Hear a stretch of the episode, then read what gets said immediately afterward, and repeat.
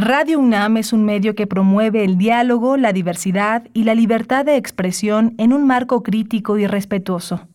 Los comentarios expresados a lo largo de su programación reflejan la opinión de quien los emite, mas no de la radiodifusora.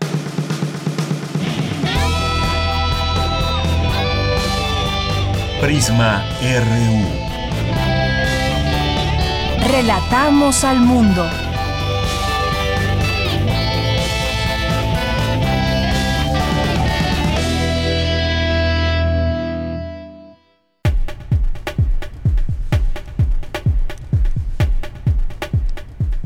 Una de la tarde con cinco minutos. Muchas gracias por estar con nosotros. Comenzar este informativo aquí en Prisma RU de Radio UNAM en nuestras frecuencias 860 de AM y 96.1 de FM. Y pues le damos la bienvenida. Hoy mucha información, como todos los días, que les vamos a presentar a través de Prisma RU.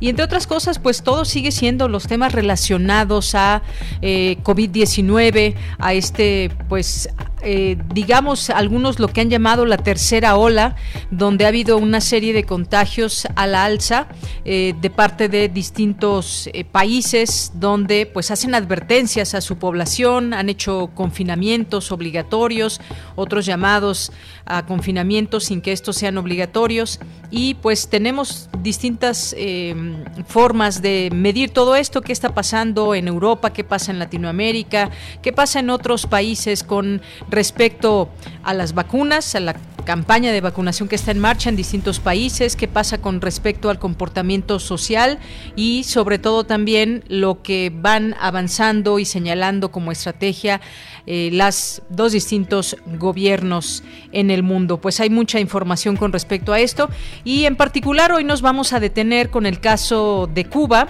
porque las vacunas cubanas contra COVID-19, que son soberanas, eh, Soberana 02 y Abdalá, entraron ya el día de ayer esta semana que arrancó con la aplicación de la segunda dosis como parte ya de la tercera fase de ensayos clínicos que pues bueno cada vez más cerca de demostrar su efectividad ante esta se reporta desde Cuba un, un alza en los contagios. De ese tema vamos a platicar con el doctor José Antonio Hernández Macías él es experto en relaciones internacionales y procesos de integración de América Latina y el Caribe y sobre todo pues preguntarle sobre eh, pues para hacer una vacuna, para hacer todo el desarrollo de una vacuna, en este caso son dos vacunas, pues se necesita mucho dinero, muchos recursos y también muchos elementos médicos para todo esto. ¿Cómo hace Cuba ante una situación que sabemos difícil económicamente hablando? Bueno, pues algo que nos compartirá el doctor José Antonio desde su perspectiva. Y vamos a tener también aquí en este espacio a Carlos Carrera, que usted lo conoce, director, guionista, animador mexicano cuatro veces galardonado con el premio Ariel. Lo recordamos mucho, entre otras cosas, por ese cortometraje de El héroe eh, que salva a una joven que se intenta aventar a las vías del metro, que quiere suicidarse. Bueno, pues es ese ese pequeño cortometraje, eh, pues lo llevó a, que lo conociéramos mucho más, pero ha hecho distintos trabajos. Y en esta ocasión vamos a platicar con él sobre un documental que se está aún realizando, se está llevando a cabo y tiene que ver con el, eh, el equipo de fútbol Cruz Azul de lo que ha sido esta cooperativa, que cuando escuchamos ese nombre de cooperativa, pues nos da esa idea de que pues quienes son los, los eh, que se llevan las distintas ganancias y quienes forman parte de ella, pues son los trabajadores. Pero aquí ha habido una situación muy compleja que está llena de corrupción y nos muestra esa parte, esa parte que también es pues parte de esta directiva del equipo Cruz Azul. Así que no se lo pierdan. Vamos a tener también aquí a la doctora Carolina Sánchez, coordinadora del proyecto de trabajo con los médicos tradicionales de eh, Totonacapan y vamos a ver con ella, nos va a invitar a un simposio, Los Mexicanos que nos dio el mundo, organizado por el Programa Universitario de Estudios de la Diversidad eh, Cultural y, e interculturalidad. Así que no se lo pierdan. Hoy es martes de Poetas Errantes, martes de literatura en A la orilla de la tarde con Alejandro Toledo. Vamos a tener también aquí cultura, como todos los días con Tamara Quirós. Vamos a tener información internacional con Ruth Salazar y más nuestra información universitaria también con todo el equipo que hace posible Prisma RU. Y hablando de todo el equipo, saludo también a quienes están laborando desde Adolfo Prieto número 133 en la colonia del Valle, en nuestras instalaciones de Radio UNAM, a Socorro Montes en los controles técnicos, Rodrigo Aguilar en la producción, Denis Licea en la asistencia. Aquí en el micrófono les saluda con mucho gusto Deyanira Morán. No se olviden de escribirnos en arroba PrismaRU en Twitter y PrismaRU en Facebook. Y pues desde aquí, relatamos al mundo. Relatamos al mundo. Relatamos al mundo.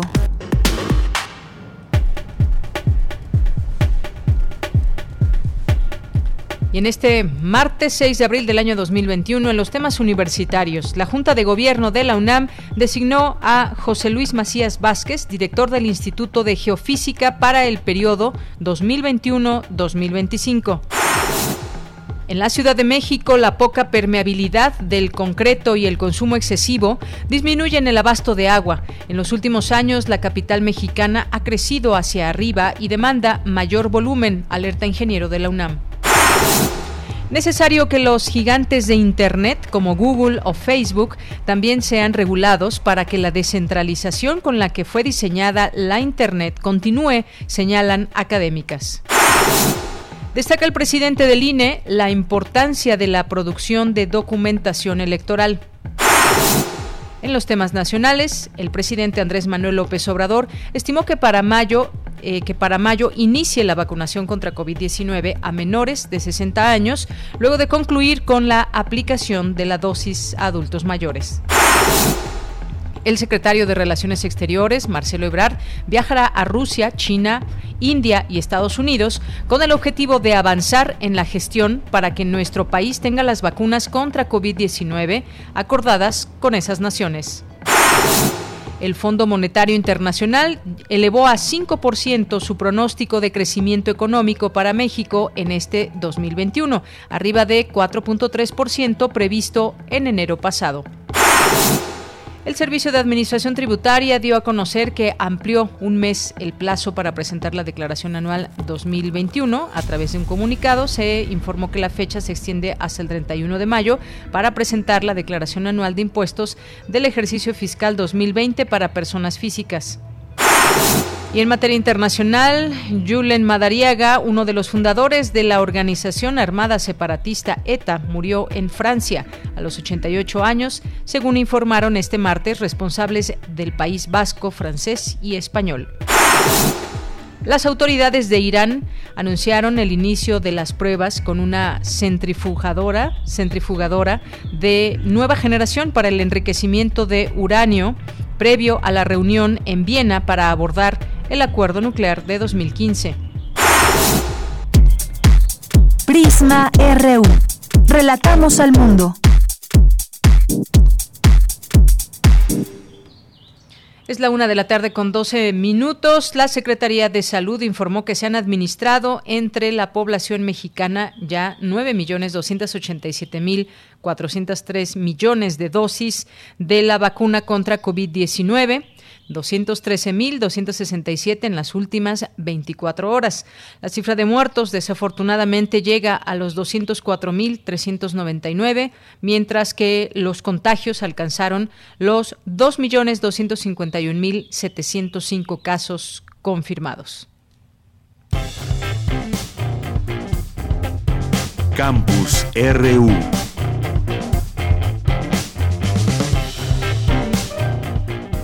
Una de la tarde con 13 minutos. Entramos a nuestro campus universitario. La información de nuestra universidad se designa a José Luis Macías Vázquez como nuevo director del Instituto de Geofísica de la UNAM.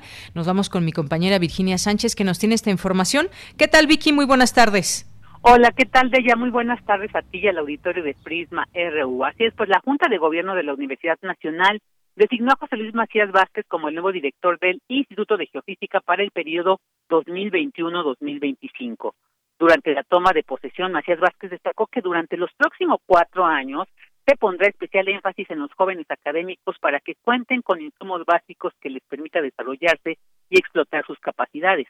También se consolidará la carrera académica de investigadores maduros y se fortalecerán las líneas de investigación. Escuchemos. Mi labor al frente como director del Instituto de Geofísica estará muy dedicada a apoyar y fortalecer las líneas de investigación vigentes y fomentar la, la creación de líneas emergentes de acuerdo con las necesidades nacionales e internacionales. Asimismo, aseguró que la entidad que ahora dirige mantendrá los lineamientos de género y tolerancia cero con el apoyo de la Coordinación para la Igualdad de Género de la UNAM y de esta manera generar un ambiente de trabajo digno y de respeto a los valores universitarios.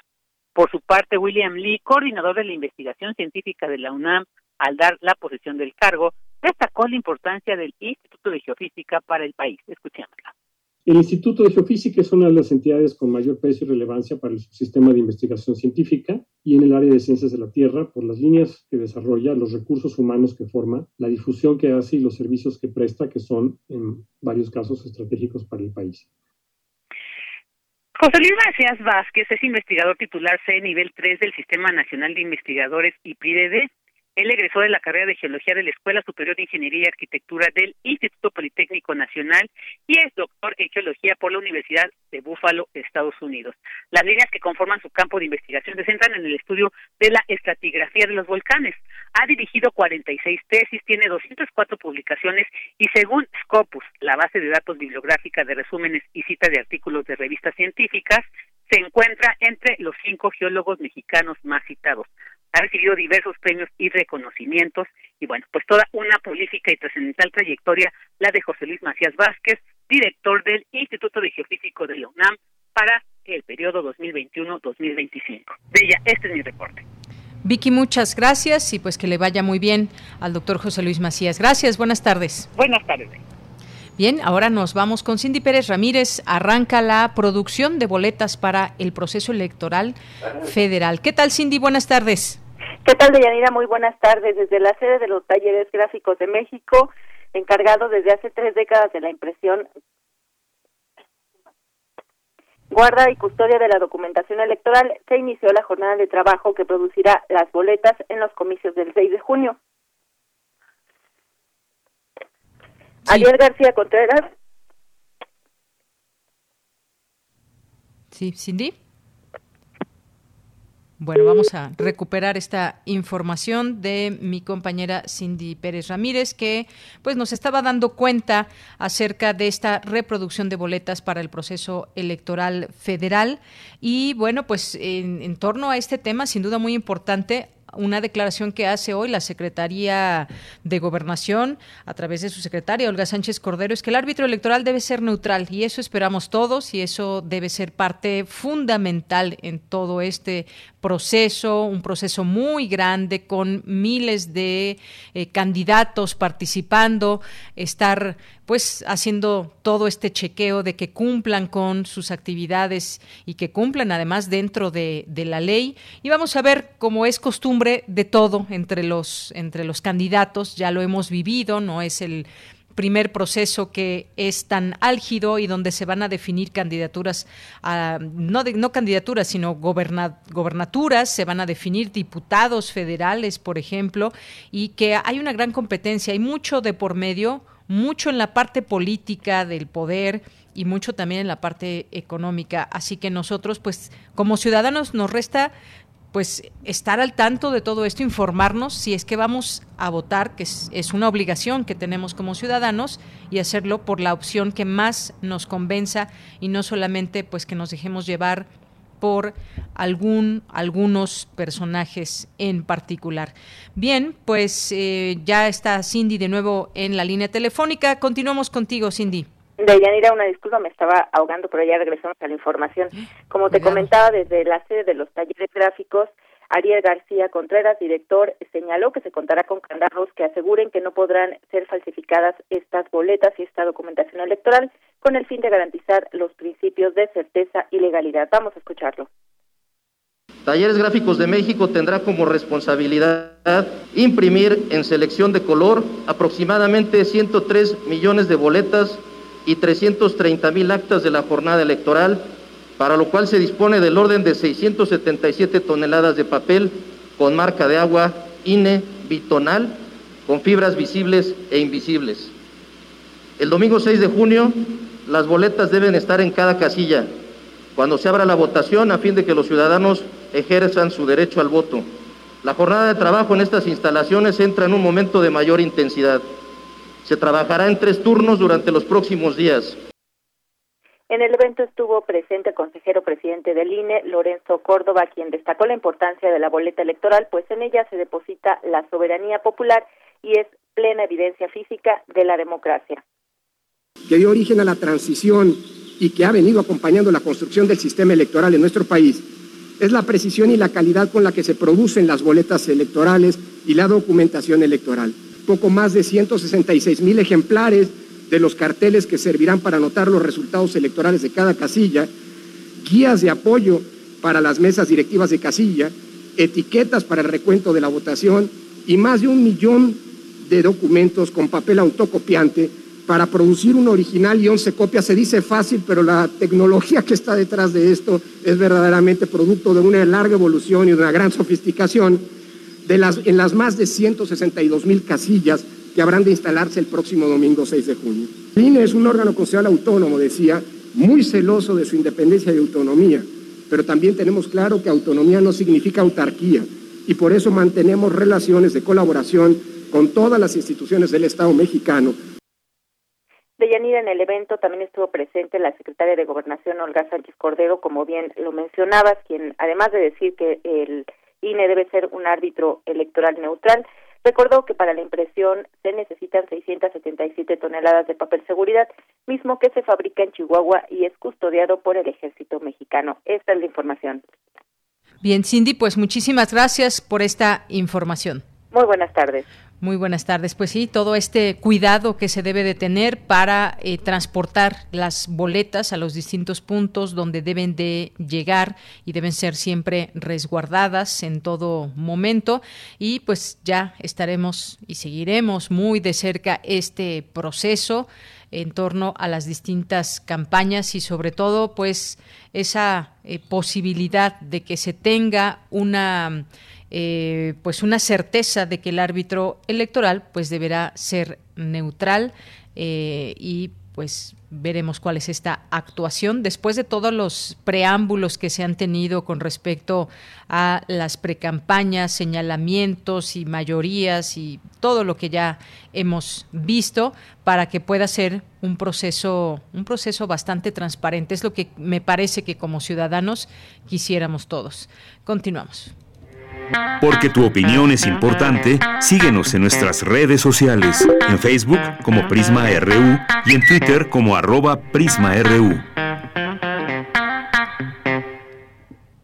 Bien, pues es la una de la tarde con 22 minutos y ya tenemos en la línea telefónica al doctor José Antonio Hernández Macías, que es experto en relaciones internacionales y procesos de integración en América Latina y el Caribe e investigador del Centro de Investigaciones sobre América Latina y el Caribe, el CIALC de la UNAM. Doctor, bienvenido, muy buenas tardes.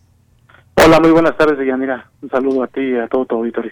Pues un saludo, doctor. Vamos a platicar hoy con usted sobre pues las vacunas cubanas, porque los candidatos eh, para ponerse esta vacuna que está en su fase 3, que son la Soberana 02 y Abdalá, entran, entraron ayer lunes en la aplicación de esta segunda dosis de la fase 3 de ensayos clínicos, cada día más cerca de demostrar su capacidad de respuesta contra el SARS-CoV-2.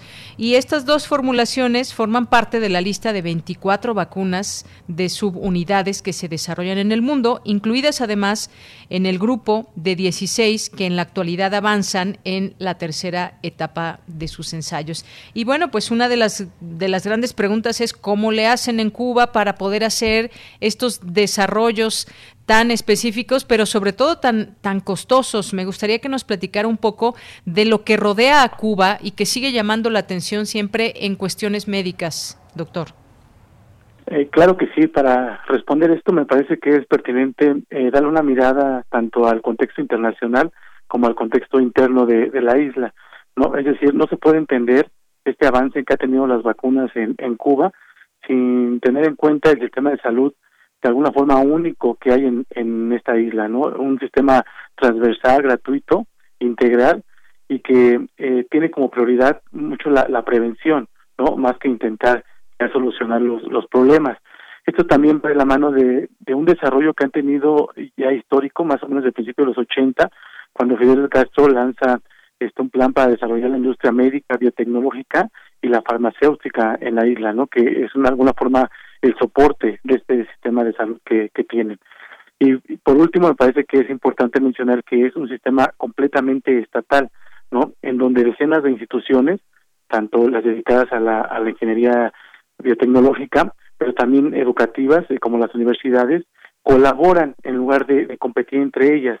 Es decir, al ser estatales, al no tener fines de lucro como tal, pues eh, más bien comparten estos recursos que tienen y no no este ven como su único fin el pues la ganancia económica no esto explica bastante eh, este, estos avances que han tenido en, en las vacunas.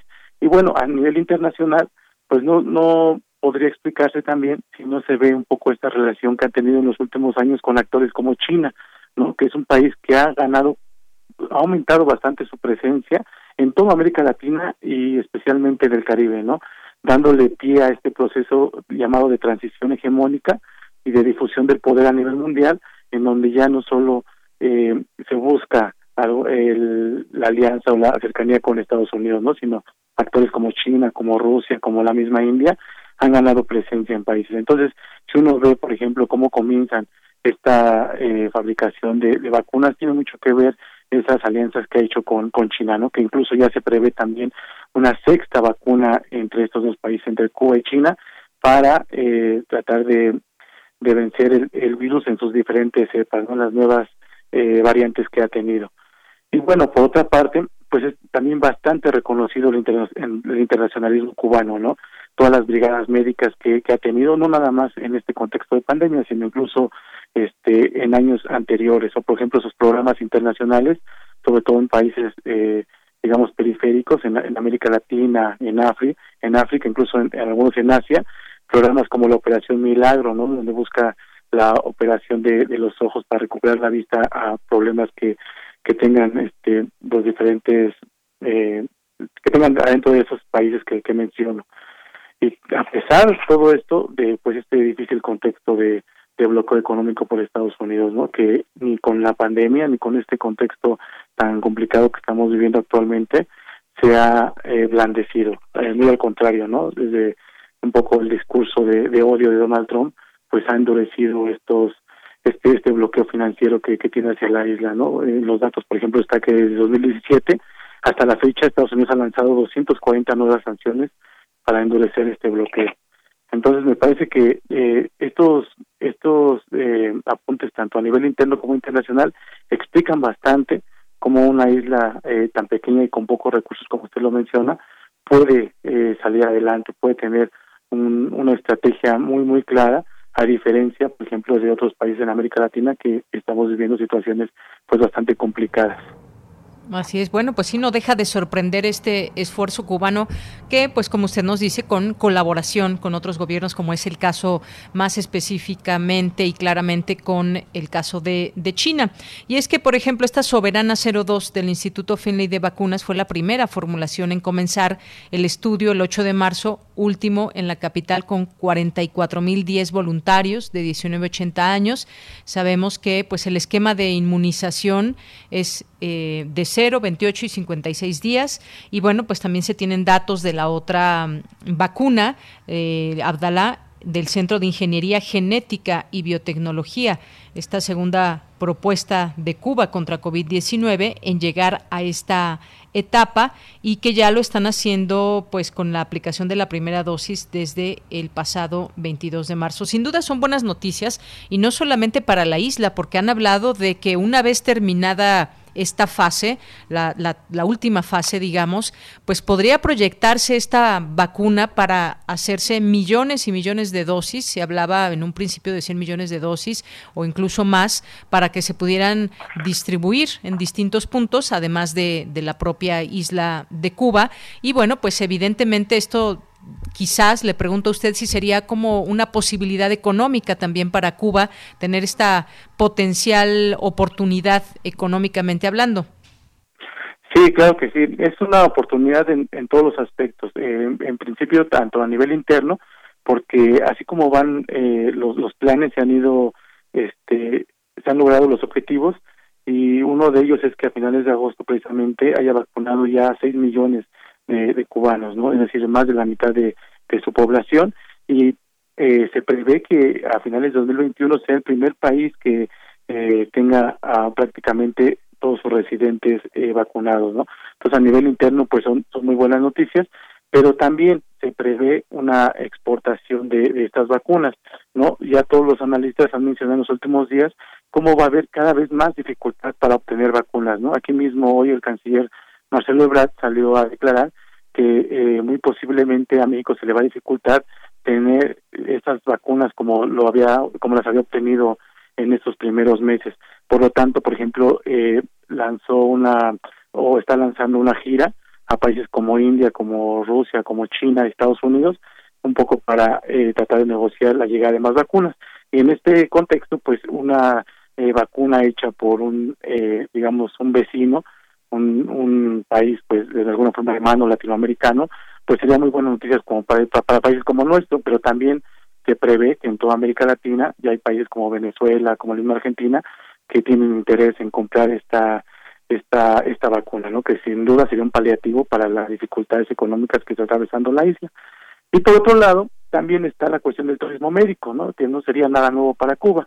Cuba, al ser eh, siempre una potencia médica, en cuestión biotecnológica también, eh, se ha caracterizado por eh, tener un perfil que recibe año con año diferentes turistas de, de, todos los rincones del mundo con el objetivo de buscar alguna solución médica a sus problemas, ¿no? Entonces, ya se ha este, conjugado un poco con la cuestión turística, que también es un país que depende bastante del dinero que deja el turismo, entonces, combinar esto y pensar que a lo mejor eh, que existiera la posibilidad de que pudiera vacunar a los turistas que lleguen a la isla, eh, creo que serían muy buenas noticias para la economía cubana.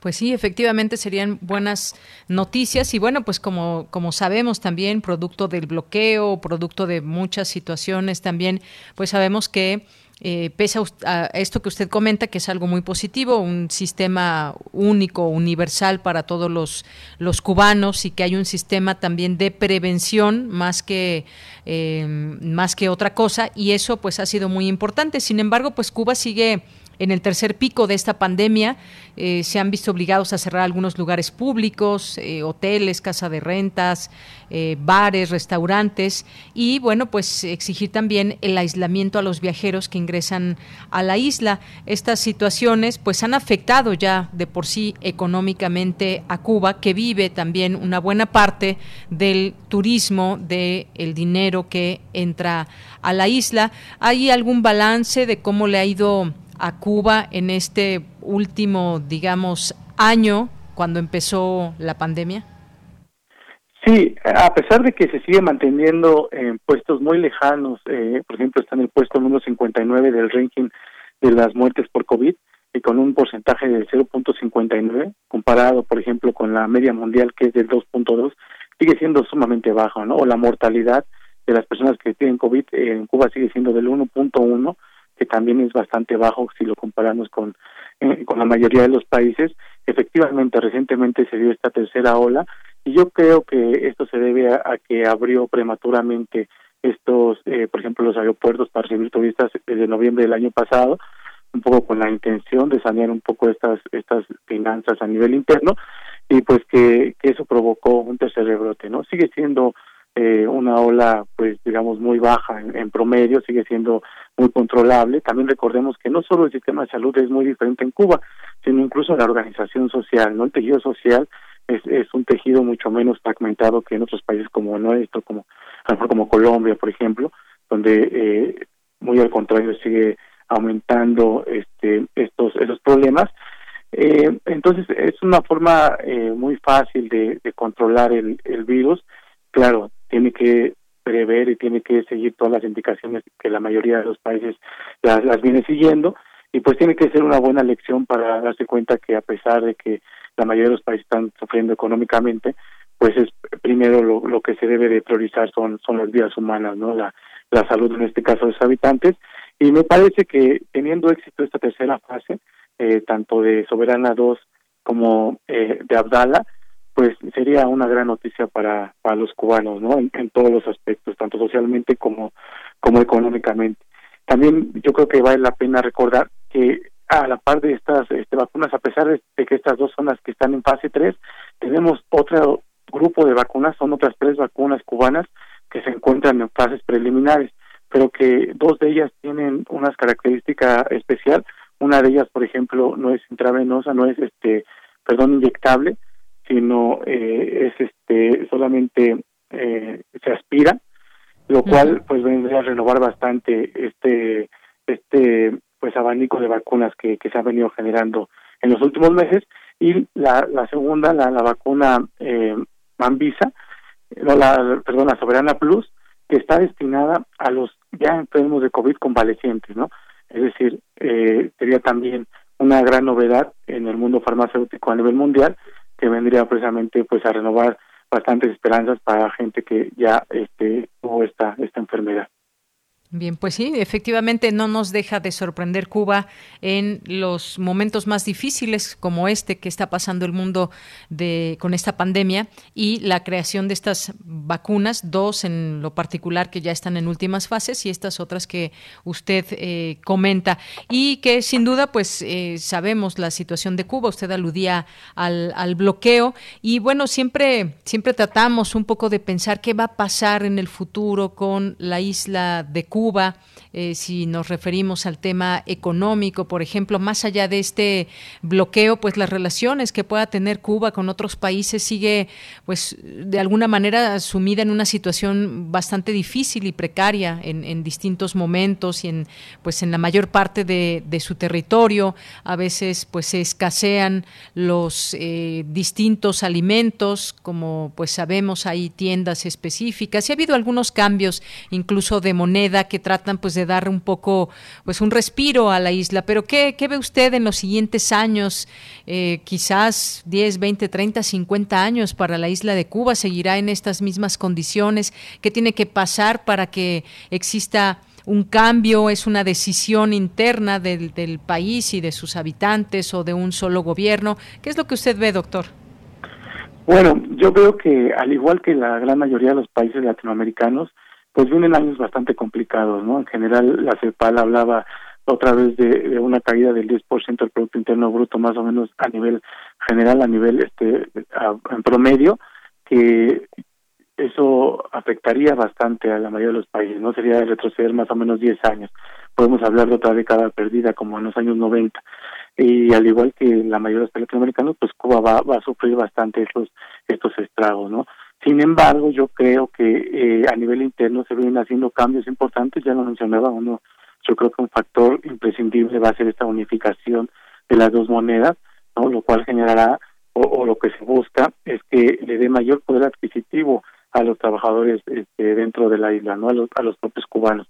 Se venía viendo cada vez más clara esta este desfase, este esa desigualdad que empezaba a existir entre los que podían tener acceso a una moneda fuerte, a lo que este se, le conoce como el, peso cubano fuerte, y pues eso estaba provocando yo creo que bastante eh, disgusto y, y, precariedad en la isla ¿no? entonces así como eso hay eh, otras proyecciones por ejemplo de una mayor apertura a capital extranjero mayores inversiones por ejemplo y sobre todo tratando de aprovechar este fenómeno que, que comentaba en un principio no esta eh, este proceso de transición hegemónica en donde otros países, no precisamente Estados Unidos, vienen cobrando fuerza.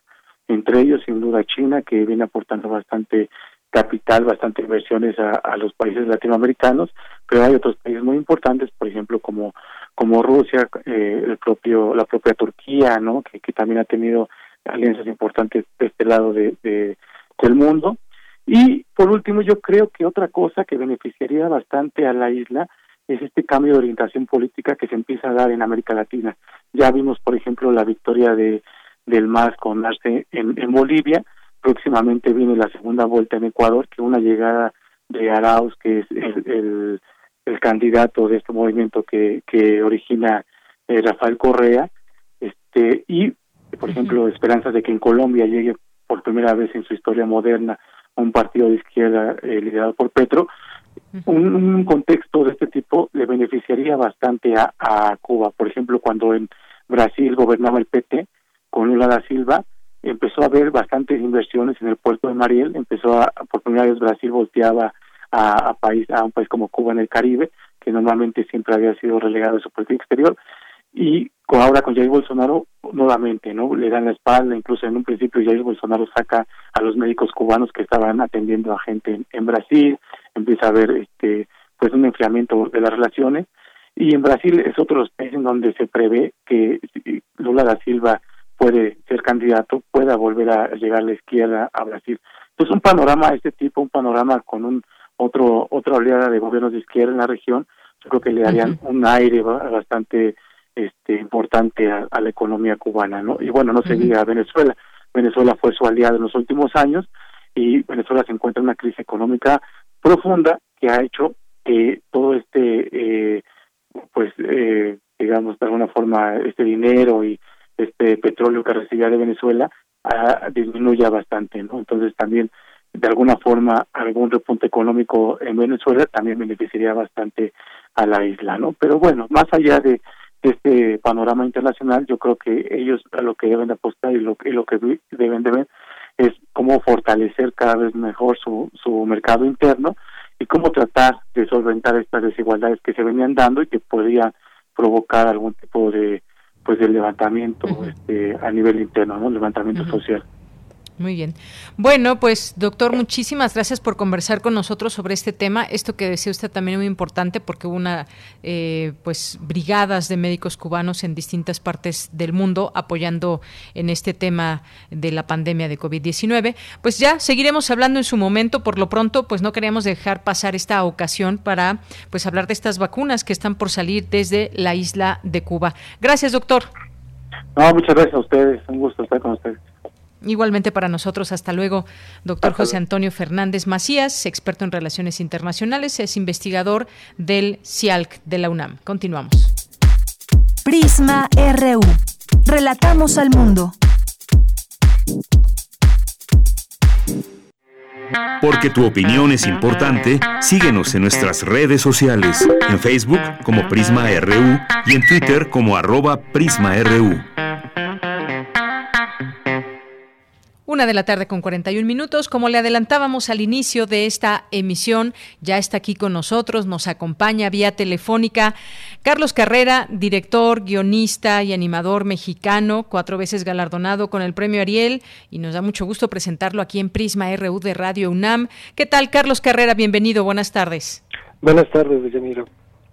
Pues un gusto en saludarle y vamos a platicar de este documental que tengo entendido se sigue llevando a cabo, se sigue realizando y que pues lo podremos ver en algún momento en alguna de las plataformas que ya nos informarás en cuál en algún momento, pero pues se trata de este equipo de fútbol Cruz Azul eh, azul oscuro, azul celeste y pues bueno, un, equipo muy polémico en, sí por muchas razones, pero sobre todo pues cuando hablamos de Cruz Azul y su directiva pues siempre nos remite a, recordar que pues esto era una cooperativa y que pues eh, conformada por distintos trabajadores pues esas ganancias y todo lo que cómo funciona. Vaya, una cooperativa se llevaba a cabo, pero después la historia cambió. Eh, cuéntanos un poco de lo que podemos podremos ver eh, en un futuro cercano en este documental. Es la historia de, de la cooperativa. De hecho, el el, equipo de fútbol es una parte de la cooperativa, así es la, eh, una de las partes más vistosas, es donde todo el público reconoce a Cruz Azul, es un equipo de los más populares del fútbol mexicano. Eh, últimamente no ha tenido mucha suerte, siempre que llega como a, las finales, pero este, no, no, no logra los campeonatos. Pero el documental cuenta la historia más grande la historia desde que eh, el, un grupo de trabajadores eh, estuvo a punto de perder su trabajo y se organizaron y entre todos este con un préstamo compraron la cooperativa y luego su trabajo permitió que ellos mismos se convirtieran en dueños de la empresa. Esto fue en los años 30 Después ya pasaron muchas cosas, eh, la, la, cooperativa la cooperativa cayó eh, o la dirección de la cooperativa cayó en manos de una de una familia y en los últimos 20 años se empezó a saber pues de, el abuso de algunos miembros de esta familia que eh, tomaron la, la, empresa de todos los trabajadores como botín propio. Y de eso va la, la, la historia del documental. De eso va esta historia y que sin duda pues resulta interesante conocer cómo da este giro. Después con, algunas entrevistas tuve oportunidad de, ver ese tráiler y donde también se da voz a las personas, a los trabajadores que cuentan pues en su momento lo importante de pertenecer a esta gran empresa Cruz Azul, pero también después esa parte que viven ya con esta situación cuando es perseguido eh, hoy prófugo de la justicia, Billy Álvarez, pero que estuvo presidiendo, digamos, eh, pues estuvo dentro de esta cooperativa ya como pues como un solo dueño, como el responsable también de todo lo que vino, pero además un entreteje también con autoridades, con jueces y demás. Pero me detengo en esta parte primero de, de que también le das voz a los trabajadores. Sobre todo ellos, ellos van a ser los que cuentan la historia es eh, la, ellos son los protagonistas y ellos eh, o sea no hay no hay un narrador digamos el, los que cuentan la historia son los protagonistas de esta de esta batalla. Exacto. Son los protagonistas. sí y es y es muy muy importante pues también el, dimensionar la, la forma en la que operaba eh, pues Billy Álvarez y su y su gente no la forma en que reprimía la gente en que presion la forma en que presionaba eh, la, la, y la, forma en la que hizo como eh, sus, de sus relaciones políticas su escudo protector para para hacer todo lo que hacía. Así es. Y que bueno también se deja o por lo que veo en el documental, se va a dejar descubierto todo este aparato de corrupción que desencadena después en estas órdenes de aprehensión contra contra eh, Billy Álvarez, pero pues es toda una red también que pues no sé eh, si en este documental también no, nos van a dar oportunidad de conocer ese entramaje. Sí, la, idea es presentar con pruebas eh, pues sus sus nexos y, quién lo protegía y por qué y cómo. Billy Álvarez tuvo relación con políticos importantes del estado de Hidalgo desde hace muchas décadas. De hecho, él fue diputado este por el PRI. Y quería ser gobernador, ¿no? Y quería ser gobernador, pero no, no, no, le ofrecieron, ser gobernador, pero pues, estaba mejor como pues, era más lucrativo ser director de la, cooperativa. Así es. Bueno, pues sí, durante ¿cuántos años fue fue presidente? Desde en 1988 subió y cambió las leyes de las cooperativas para poderse quedar este, indefinidamente muchos ciclos. Así es, y que además, bueno, buscado por las autoridades, pero también junto con otros exdirectivos, ¿no? Sí, con, bueno, él, él era el, director general y también se están buscando a Víctor Garcés eh, y, a, a, los jefes del departamento jurídico, en fin, como muchas muchas personas involucradas también. Y cuando hablo de que pues es todo un entramado de corrupción, pues se habla también, eh, por lo que veo en este documental, de todos este estos conexiones políticas, eh, jueces comprados, era prácticamente pues como una persona invencible, un, eh, una situación muy fuerte donde uno de los trabajadores que, que, entrevistas dice que pues es como siete veces la estafa maestra, me parece. Es, es, uno, es uno de los abogados, sí, ya de hecho ya se está cerrando la las auditorías y la cantidad de, del desfalco sí es algo así como mm, son 45 mil millones, una cosa así. Impresionante. Había un, comparativo entre los fraudes más sonados o sea, es mucho más que la, estela de luz y que la estofa maestra y que, o sea, es una, una, unas cantidades pues increíbles a nivel mundial, pues, o sea, un fraude de ese tamaño es es una, una son cifras muy muy impresionantes. Muy impresionante y que justamente es lo que llama mucho la atención para pues poder conocer de cerca todos estas, estos datos que, que derivan de este, de este documental, que cuándo podremos ver más o menos, Carlos, calculas. Están pasando cosas muy rápido, se está solucionando el, el, conflicto que todavía existe dentro de la cooperativa, entonces dependiendo de cuándo la realidad nos ofrezca un final para la historia que calculamos que va a ser dentro dentro de dos meses así de así de pronto entonces estaremos listos por ahí de finales del año para para exhibir el, la serie documental todavía no se sabe por qué por qué plataforma no todavía no muy bien. Bueno, pues estaremos muy pendientes de esto, pero sí deja esa, pues esa impresión, esas ganas de conocer más de este tema que ya no sé, eh, pues un de pronto nos gana un poco la risa ante esa tragedia o tipo de tragedias que están ligadas a corrupción y, compra de personajes y demás para mantener un emporio como este, mantener una empresa con las características que se dieron en los tiempos de Billy Álvarez que pues esto todavía no tiene punto final porque pues es prófugo de la justicia y, uno lo que quizás quisiera pues en todos los casos que se aprecian como estos algunos desde el gobierno otro pues desde lo privado pues es donde quedan todas estas cantidades tan tremendas de dinero, porque no, no quedan solamente en unas cuantas casas o en algunos cuantos eh, automóviles de lujo, sino que es demasiado, demasiado dinero. Sí, eh, eh, ya está regresando algo a, la cooperativa, porque se están resolviendo algunos casos, pero hay una cantidad perdida para siempre. Pues hay un hay un, un daño al patrimonio de los cooperativistas de, de Cruz Azul que ya no se va a poder resarcir. Efectivamente, pues bueno, estaremos al tanto de cuándo pueda surgir este documental, más o menos dos, tres meses, como nos adelantas, y estaremos atentos en qué plataforma y pues conocer este trabajo también tuyo que revela y además, bueno, pues ya conocemos eh, tu carrera, seguramente pues un, trabajo que nos gustará ver, apreciar, reconocer en, todo esto también eh, propiamente como director. Muchas gracias, Carlos. ¿Algo más que tú quieras agregar?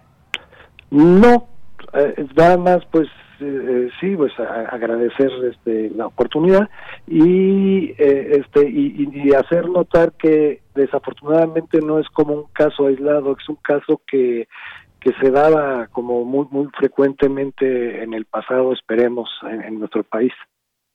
Así es, no es un caso aislado, eso es lo, lo, terrible de todo esto que surgen por aquí uno y otros casos. Y bueno, por lo pronto estamos en un momento electoral donde también estábamos viendo un montón de cosas. Pero bueno, ese ya es otro tema. Carlos, muchas gracias por estar aquí con nosotros en Prisma RU de Radio UNAM. Al contrario, muchas gracias. Buenas tardes, hasta luego.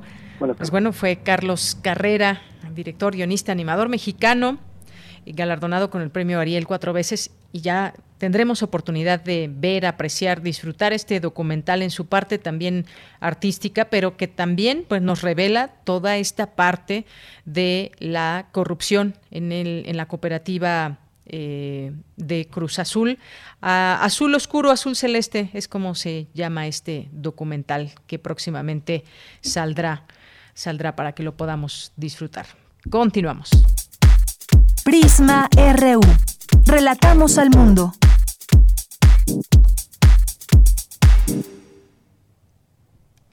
Una de la tarde con 53 minutos. Y bueno, pues decíamos, decíamos que pues vienen elecciones, ya eh, Cindy Pérez Ramírez nos hablaba de que ya están en la impresión, las boletas y demás. Y hoy en una reunión, Olga Sánchez Cordero, secretaria de Gobernación, pues se reúne con Lorenzo Córdoba del INE. Y bueno, pues el árbitro electoral dice la secretaria de Gobernación debe ser neutral o no es referí. Es lo que advierte al dar inicio a la impresión de documentación electoral por parte de Talleres Gráficos de México. Eh, la encargada de la política interna del país retomó palabras que dijera en su momento el consejero presidente del entonces IFE, Instituto Federal Electoral, José Waldenberg, acerca de la discreción que debe tener el órgano electoral.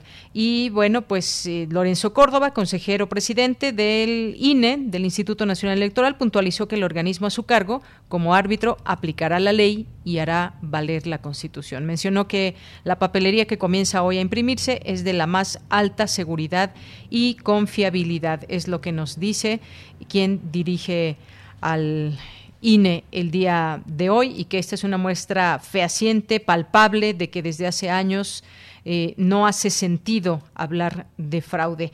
Bueno, pues esto es lo que se da en este marco. Eh, y bueno, por lo pronto y en otros temas, avanzan ensayos de vacunas contra COVID-19 en la población infantil, que bueno, pues sí, los niños se siguen también preguntando y a nosotros cuándo nos llegará la vacuna, porque ni siquiera todavía hay una, se está en desarrollo, ensayos de estas vacunas eh, anti-COVID para los niños, farmacéuticas que dan nuevos pasos en sus estudios clínicos con niños y se busca probar la seguridad de las vacunas en nuevos grupos y ampliar las investigaciones. Y bueno, pues también este, ya que estamos en este tema de, de COVID-19, pues eh, hay una nota hoy que publica el Universal y dice que millonarios mexicanos libran COVID-19 y las fortunas se incrementan en 20%, según da a conocer Forbes y dice que el cuarto mexicano en la lista es Alberto Balleres, con un alza de 63% en su fortuna, alcanzando los 10.480 millones de dólares. Se posiciona en el lugar 255 del ranking de millonarios de Forbes. Dice esta nota que el impacto económico de la pandemia de COVID-19 no afectó a los mexicanos más acaudalados. De acuerdo con la lista de millonarios de la revista Forbes, sus fortunas subieron en promedio 20% en medio de la contingencia sanitaria. Miren, pese a que muchas personas han perdido su empleo, no se han podido recuperar, les han bajado su salario, están en una situación terrible. En empresas les han bajado su, su salario, no hay hasta cuándo les regresen esa parte que les están quitando a los trabajadores y sin embargo pues muchos muchos mexicanos de mucho dinero pues han incrementado sus fortunas. Bueno, pues paradójico suena todo esto. La lista de 36 empresarios y familias más ricas de México la sigue encabezando Carlos Slim con una fortuna evaluada a 2021 en 55.930 millones de dólares, un alza de 7.4% respecto del año previo. En el comparativo global, eh, el empresario mexicano ocupa la posición 16, una caída de cuatro lugares respecto a la lista de 2020. Están también Germán Larrea, el segundo mexicano más rico, con un disparo en el valor de su fortuna de 146%. Posee 27.110 millones de dólares. El tercer mexicano eh, con mayor fortuna es el empresario Ricardo Salinas Pliego quien posee un total de 12.520 millones de dólares, un incremento de 7% respecto de la lista de 2020 en el comparativo internacional, ocupa la posición 166. Y, ni hablar de sus trabajadores, ¿verdad? Como los ha hecho ir toda la pandemia eh, sin mayores medidas, muchos de ellos que han perdido la vida. Hay distintos trabajos periodísticos que revelan todo esto y bueno, pues no se han hecho cargo en distintas ocasiones. Bueno, pues a veces, a veces creo que, o por lo que nos puede dar a conocer la realidad es que es que pues les importa incrementar su riqueza por y a costa de los trabajadores.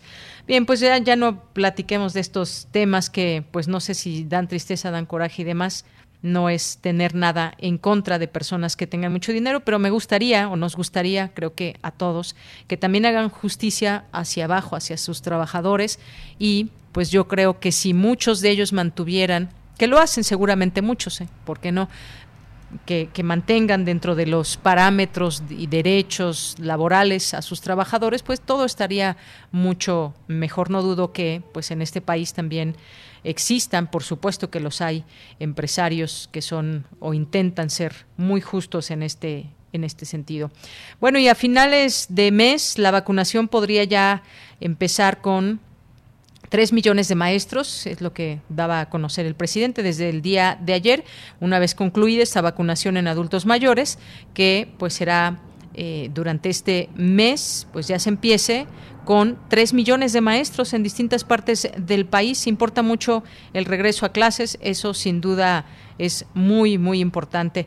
Y pues hablando de algunas de las cifras récord de contagios en el mundo, pues podemos hablar de la India, Venezuela, Uruguay, Francia y España entre los países con alzas, alzas en sus contagios, dice esta nota de eh, la jornada. India, Venezuela, Uruguay, Irán, China, España y Austria anunciaron ayer récords de contagios que a nivel global han provocado más de 2.858.000 muertos por COVID-19 y supera 131.666.000 casos. India registró más de 100.000 nuevos casos en 24 horas por primera vez desde el inicio de la pandemia. El país de 1.350 millones de habitantes suma 12.5 millones de contagios y 165 mil fallecidos. Es una alarmante situación y pues ya se aplican nuevas restricciones, el avance del toque de queda, confinamiento el fin de semana y cierre de restaurantes, eh, cines, piscinas, lugares de culto. Eh, pues una situación también delicada en otros lugares, como el caso de Venezuela. Bueno, si nos da tiempo seguiremos comentando estos datos en algunas partes del mundo porque ya son las 2 de la tarde y nos tenemos que ir a un corte para regresar a la segunda hora de Prisma RU. Tu opinión es importante, síguenos en nuestras redes sociales, en Facebook como Prisma RU y en Twitter como arroba PrismaRU. Te invitamos a seguir la transmisión de Diálogos informales, de un cuarto propio al cuerpo propio, que sostendrán Margot Glantz y Gabriela Jauregui los miércoles 17 y 24 de marzo y 7 y 14 de abril, a las 17.30 horas a través del canal de YouTube de culturaendirecto.unam. Más información en grandesmaestros.unam.mx o escríbenos a grandesmaestros.unam.mx. No te lo pierdas. El sol sale para todos, buscando salud para los mexicanos. Porque las familias tienen que contar con la atención que merecen. Con los medicamentos que necesitan para vivir en plenitud. Esto es una necesidad urgente que tiene que resolverse y para eso trabajamos. Porque del PRD queremos lograr que los servicios de salud sean de calidad y haya médicos y medicinas suficientes para todas y todos. Sabemos que eso es lo que quieres y con tu apoyo lo vamos a lograr. El sol sale para todos. PRD. Ella es Rosa y su esposo Juan y tienen derecho a vivir con bienestar. Por eso promoveremos entregar vales de canasta básica como apoyo emergente a las personas que perdieron sus ingresos por la pandemia. Y que el gobierno invierta en producir medicinas para garantizar su abasto en todo el país. En El Verde sabemos que todas las familias mexicanas merecen oportunidades para vivir mejor. Cumplir es nuestro deber. Partido Verde. 46 emisoras de 17 países de Europa, América y África. Esa es la red de Mundofonías, música para descubrir el mundo. Todos los sábados a las 18 horas por el 96.1 de FM. Radio UNAM. Experiencia sonora. La pandemia no fue culpa de Morena no haber reaccionado de forma rápida e inteligente sí lo es. La violencia en el país no es culpa de Morena. Tratar a los delincuentes con abrazos y dejar que el crimen organizado controle el país sí lo es. La crisis económica del 2020 no fue culpa de Morena. No haber evitado que más de un millón de negocios cerraran sí fue culpa de Morena. Va por México. Pone en alto a Morena y a la destrucción de México. Vota PAN. La vacunación en México está avanzando. Cada día son más las doctoras, enfermeros y adultos mayores que ya se protegieron contra el COVID-19. En Morena sabemos que la salud del pueblo es primero. Por eso donaremos la mitad de nuestro presupuesto para comprar más vacunas y sigan llegando de forma gratuita a todo el pueblo de México. Porque la salud es un derecho, no un privilegio. Morena, la esperanza de México. Prisma RU. Relatamos al mundo. Bien, pues ya estamos de regreso, son las 2 de la tarde con 3 minutos. Bueno, y creo que tenemos algo de tiempo para compartir algunos datos. Le hablaba de la India antes de irnos al corte, pero también está el caso de... Em, de Venezuela, que alcanzó el domingo un récord de casos confirmados de COVID-19 en un día, con 1.786 en 24 horas. Alcanzó el punto, el punto más alto en la curva de contagios desde que llegó la pandemia al país eh, e indicó el presidente venezolano Nicolás Maduro también de tomar algunas otras medidas. El aumento de infecciones, explicó el presidente, obedece a la expansión de la variante brasileña que llegó al país en marzo. El caso de Uruguay, ayer registró un récord de 3.853 contagios en un día. Es eh, desde el domingo el país con más casos nuevos del virus en el mundo por cada millón de habitantes, de acuerdo con la página Our World in Data. Y que bueno, se ha hablado muy bien de, Uruguay en el caso de pues el avance de su vacunación. Y sin embargo pues tenemos estas cifras. Uruguay es un, país pequeño digamos. Ahorita no tengo el dato exacto cuántos millones de personas son pero es un país pequeño y sin embargo pues está dando esta cuenta por parte esta página Our World in Data nuestro mundo en datos y pues son cifras que se reportan como preocupantes.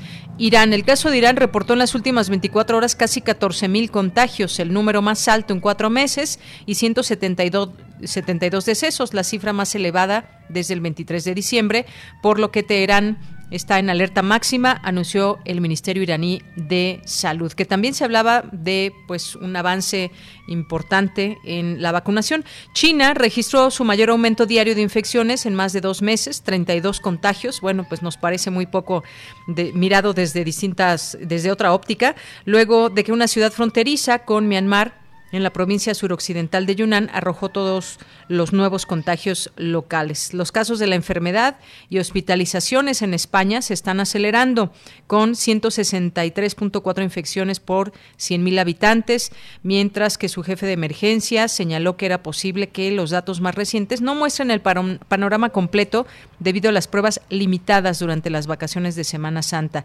Luego nos vamos a Francia. En Francia, donde el gobierno impuso un nuevo confinamiento durante el fin de semana para frenar la escalada de infecciones, los nuevos casos aumentaron en casi 70.000 el domingo. El ministro de Salud de Austria advirtió que las unidades de cuidados intensivos del país se acercan a un punto crítico, esto en Austria, por la pandemia tras las vacaciones de Semana Santa, por lo que ha pedido un cambio de tendencia. tendencia. Y en Estados Unidos, por cuarta semana consecutiva, aumentaron los contagios y la cantidad de hospitalizaciones, mientras las muertes disminuyeron en el periodo, según los Centros de el Control y Prevención de Enfermedades bueno, pues algunas de las notas que hay con respecto a COVID-19 y algunos otros países. Y bueno, pues también otra información respecto a ese tema. Fondo ruso acuerda con ocho fabricantes de tres naciones producir 1.100 millones de vacuna. Sputnik B se utiliza ya en 59 naciones. Bueno, y pues hasta aquí la información con respecto a cifras, números de COVID-19. Ay, me faltan los saludos, claro que sí. Ya me iba a ir a la información, pero pues todavía hay unos minutos que tenemos aquí para mandar saludos a las personas que aquí están atentas y presentes en arroba Prisma en Twitter y Prisma en Facebook como Armando Cruz que nos dice, buen día, Cuba está desarrollando vacunas contra el coronavirus y en México la Universidad de Querétaro tuvo que organizar un vacunatón para reunir 20 millones de pesos. ¿Qué necesita? que necesita para seguir desarrollando una vacuna nacional. Pues sí, efectivamente hicieron su vacunatón allá en Querétaro. Platicamos en su momento con la rectora de la universidad que nos explicaba, pues sí, que se requieren, se requiere eh, dinero, se requiere presupuesto para hacer un desarrollo tan grande y tan importante. Ojalá que se haya logrado esta meta. Gracias, Armando. César Soto también dice contingencia sanitaria restringió y redujo pagos quincenales por sueldos aunado a un proceso a un receso laboral de dos o tres meses sin, em, sin recibir pago alguno, seguir laborando o recibir liquidación o renuncia voluntaria. Gracias, eh, gracias a Bárbara, Bárbara Gaxiola, a nuestros amigos del CIAL CUNAM, a Carmen Valencia, al Simsur UNAM también Muchas gracias. Eh, Mario Navarrete también aquí presente. Nuestros amigos del PUICUNAM, que en un momentito más, pues ya estaremos con ellos aquí en una entrevista. También muchas gracias aquí a eh, Paz BCP, que nos está escuchando, Jean-François Charrier, Mario, ya lo mencionábamos, Andrés Mar, lista para escuchar Prisma RU. Muchas gracias a todos ustedes. Felipe también, ya muy listo con los audífonos escuchándonos. Ingrid León, María Vanessa también y a todos ustedes, gracias por estar aquí en este espacio compartiendo con nosotros. Aquí nos agrega también Armando Cruz, dice que en la India y otros países hay más millones de contagios de COVID que en México, pero aquí tenemos más muertos que esos países. ¿Se sabe por qué? Entre otras cosas, y lo que han dicho los especialistas, Armando, es pues el tema de la salud, cómo nos toma este virus a los mexicanos con una población altamente enferma de casos de diabetes, de obesidad, entre otras cosas. Bien, pues nos vamos ahora sí a la información nos vamos a enlazar con mi compañera Dulce García. Discuten académicas de diversos sobre los diversos aspectos a considerar para la regulación de Internet. Adelante, Dulce. Así es, Deyanira. Muy buenas tardes aquí al auditorio de Prisma RU. Deyanira, el Internet es un derecho fundamental, según se ha definido en México, pero además es también un habilitador de derechos, por ejemplo, a la salud, a la educación, a la libertad de expresión, la justicia, entre otros aspectos. Internet comenzó también como una plataforma especializada, pero ahora es parte de la cotidianidad, por lo cual está considerada como una tecnología exponencial, ya que ha generado una transformación en la vida de las personas. Así lo consideró María Elena Estavillo del Centro y para la Sociedad del Futuro durante el conversatorio La regulación del Internet, llevado a cabo por el Centro de Investigación y Docencia Económicas en donde detalló cuáles son algunos de los aspectos que se deberían considerar a la hora de regular esta plataforma de comunicación. Vamos a escucharla de Yanira. Y hay algunos aspectos que generan riesgos, qué tipo de riesgos, eh, si son lo suficientemente importantes para que se justifique una intervención y después qué tipo de intervención, ¿no? Y quién se encarga de hacerlo, porque pues también se puede regular de muchas formas distintas y la regulación la pueden hacer muchos agentes distintos. De hecho, no podríamos decir que no está regulado, porque Internet sí está regulado en algunos aspectos por el Estado y en otros aspectos por las mismas plataformas y las empresas que eh, las controlan y que las operan. Y bueno, Deyanira, la académica reiteró que la Internet ya está regulada, pero que cabe preguntarse aún si tal regulación está funcionando adecuadamente.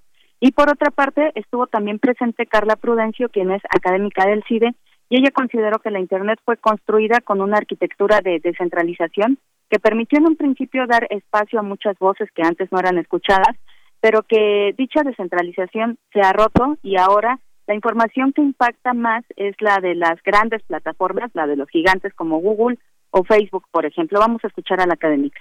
Que empezaron a ser los guardianes o los gatekeepers de la información. Entonces ahora lo que dijeron, por ejemplo, un motor de búsqueda, yo te voy a hacer ese trabajo, pero bueno, ese trabajo tiene algunos costos, ¿no? El costo es que lo voy a hacer con mi algoritmo, voy a usar tus datos. Los intermediarios no son necesariamente malos. Los intermediarios ayudan como a evitar las fricciones y la dificultad de tanta información, tantos usuarios. Pero el problema fue que estos intermediarios crecieron sin como un control estatal fuerte. O sea, el poder de estos agentes es, y la centralización que implicó que ellos fueran los que empezaran a guardar toda la información es muy relevante porque entonces controlan narrativas y desde cosas muy sencillas de que pueden dar el significado a cosas, ¿no? O sea, si buscas una imagen de gatito y las primeras imágenes de gatito, pues más o menos podrías decir están sesgadas porque solo me están enseñando gatitos persa. Pero ¿qué pasa si cuando buscas, no sé, la palabra feminista en el buscador y lo que primero te enseña son puras imágenes negativas? Y bueno, Deyanira, en este sentido, las académicas destacaron también que es necesario regular a las grandes plataformas de Internet, con los mencionados, por ejemplo, Google y Facebook, ya que han sido quienes han construido diversas realidades y que no siempre esa construcción es adecuada para los diversos contextos sociales. Esta es la información de Yanira. Pues Dulce, muchísimas gracias. Como decías al, al, inicio, Internet es un derecho y un derecho que además pues, pues pagamos por tener acceso a Internet. Y bueno, pues ya la regulación también es importante considerar estos distintos aspectos. Muchas gracias. Un, un, derecho además que al que desafortunadamente todavía no tenemos acceso todos. Exactamente. Gracias, Dulce. Gracias a ti, muy buenas tardes. Muy buenas tardes, hasta mañana. Nos vamos ahora con Cristina Godínez, académico, habla del problema de abasto de agua en la Ciudad de México. Adelante, Cristina. Buenas tardes, Deyanira. Un saludo para ti y para el auditorio de Prisma RU. El acelerado crecimiento poblacional y la urbanización en la capital del país impactan el ciclo hidrológico toda vez que se reduce la recarga natural, desaparecen cuerpos lacustres y se genera contaminación, situaciones que afectan el abastecimiento y distribución de agua potable, afirmó Gerardo Ruiz Olorio, secretario general de la Facultad de Ingeniería de la UNAM. El académico señaló que los sistemas Cutzamala y Lerma llegan por el poniente y norponiente de la ciudad y por tanto es más fácil la distribución en esas pero para llegar al sur u oriente se requiere de infraestructura. En general, pues la Ciudad de México está dividida por cinco megasectores y estos megasectores a su vez se distribuyen en, en circuitos y en microcircuitos. A veces dicen, pues en las zonas del poniente pues no tienen agua y muchos dicen, no, sí tienen agua, sí, pero ¿de qué calidad? De por sí los, todos los sistemas, tanto de los pozos como el sistema que se llama Lerma, tiene su sistema de cloración, o sea, llega al usuario final pues de manera correcta. La población en la urbe, indicó, utiliza el agua principalmente para uso doméstico e industrial, pero las grandes cantidades que se extraen son básicamente por el crecimiento poblacional desmedido, ya que desde hace 10 años la capital mexicana lo hace hacia arriba, por lo cual hay mayor demanda y a la vez la problemática del desabasto se incrementa. El también especialista en hidráulica destacó que entre las acciones que ha realizado la Facultad de Ingeniería destaca la preparación de profesionales en ese campo y cuentan con una especialidad en agua subterránea. Además, ofrecen diplomados sobre medición de agua y diseño de infraestructura y una maestría en hidráulica. Deyanira, este es mi reporte. Buenas tardes.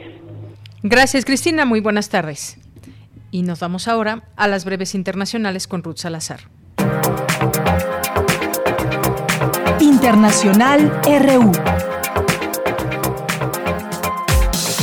Marco Calaveri de la Agencia Europea del Medicamento confirmó un vínculo claro entre la vacuna de AstraZeneca y casos muy raros de trombos asociados con recuentos bajos de plaquetas. En una entrevista a un diario italiano dijo también que las mujeres son protagonistas de este tipo de casos. La producción de vacunas en Francia contra la COVID-19 comenzará este miércoles a través de la subcontratista francés Delpharm, anunció el Ministerio de Economía y Finanzas. El gobierno aspira a fabricar 250 millones de dosis antes de fin de año. Nueva York habilitó a los mayores de 16 años a recibir la vacuna contra el coronavirus de Pfizer, ya que la de Moderna y la de Johnson Johnson fueron aprobadas solo para mayores de 18 años. El estado se suma así a los que ya no presentan restricciones de edad para poder vacunarse. El presidente israelí Reuben Rivlin encargó al primer ministro en funciones Benjamin Netanyahu la formación de un nuevo ejecutivo tras recibir el mayor número de recomendaciones, pero sin que el dirigente tenga garantizados los apoyos necesarios para lograrlo. El fiscal general de Amán en Jordania prohibió la publicación de información sobre el príncipe Hamza, acusado de instigar una sedición contra su hermanastro, el rey Abdallah II, según un comunicado difundido hoy por la televisión oficial. El jefe de la policía de Minneapolis declaró en contra de su subordinado acusado de la muerte de George Floyd. Medaria Arradondo dijo ante el tribunal en la sexta jornada del juicio que el trato del ya ex policía Derek Chauvin dio a Floyd violó la normativa de actuación del departamento que dirige. Seguir aplicando ese nivel de fuerza a una persona que estaba boca abajo, esposada con las manos en la espalda, eso es algo que de ninguna manera o forma es reglamentario. No es parte de nuestra formación y ciertamente no es parte de nuestra ética ni de nuestros valores. Irán y Estados Unidos comenzarán conversaciones indirectas en Viena este martes, con el objetivo de que ambos países vuelvan a cumplir plenamente con el acuerdo nuclear de 2015 que Washington abandonó hace tres años. Porque tu opinión es importante, síguenos en nuestras redes sociales, en Facebook como Prisma RU y en Twitter como arroba PrismaRU. Continuamos, gracias Ruth Salazar. Nos vamos ahora a nuestra siguiente entrevista porque vamos a platicar con la doctora Carolina Sánchez, coordinadora del proyecto del trabajo Vamos a escuchar, ahí estamos de nuevo. La doctora Carolina Sánchez, coordinadora del proyecto del trabajo con los médicos tradicionales de Totonacapan y Secretaría Académica, Secretaría Académica del Programa Universitario de Estudios de la Diversidad y la Interculturalidad. ¿Qué tal, doctora? Bienvenida, muy buenas tardes. Buenas tardes. Pues doctora, nos va a platicar. Gracias. Nos va a platicar usted del simposio Los Mexicanos que nos dio el mundo. Es organizado por justamente el PUIC de la UNAM. Platíquenos de este simposio para que pues la gente que nos está escuchando pues sepa de qué se trata.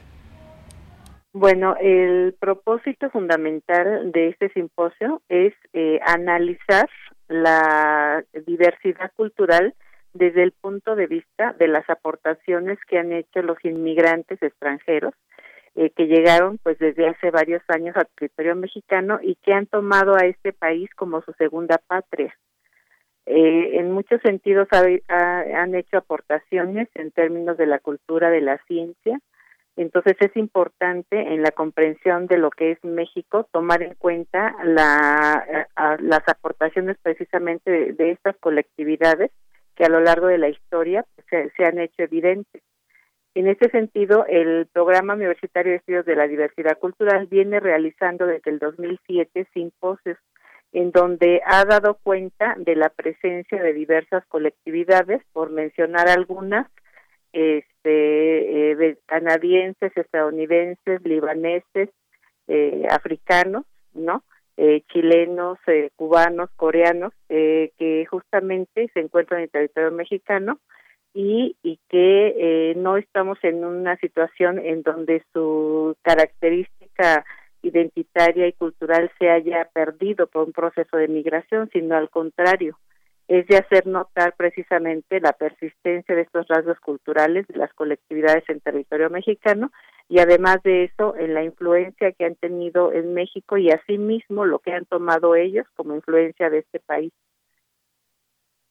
Muy bien. Bueno, pues en este... Sí, sí, dígame, doctora. no, eh, bueno, en esta ocasión el simposio se va a enfocar en las migraciones de guatemaltecos, hondureños, rusos, ucranianos, griegos, chinos, coreanos y libaneses que han llegado a lugares como la Ciudad de México, a Chiapas, a Sinaloa, Guadalajara y Yucatán, y, que precisamente vamos a, a escuchar a especialistas que nos van a acompañar en este simposio eh, que vienen de desde la universidad, la propia UNAM, como de la Universidad de Baja California, de la Universidad de Sinaloa, de Yucatán, del CIESA, y que precisamente nos van a aportar, precisamente con el conocimiento eh, generado sobre los procesos de inmigración de estas colectividades a territorio mexicano.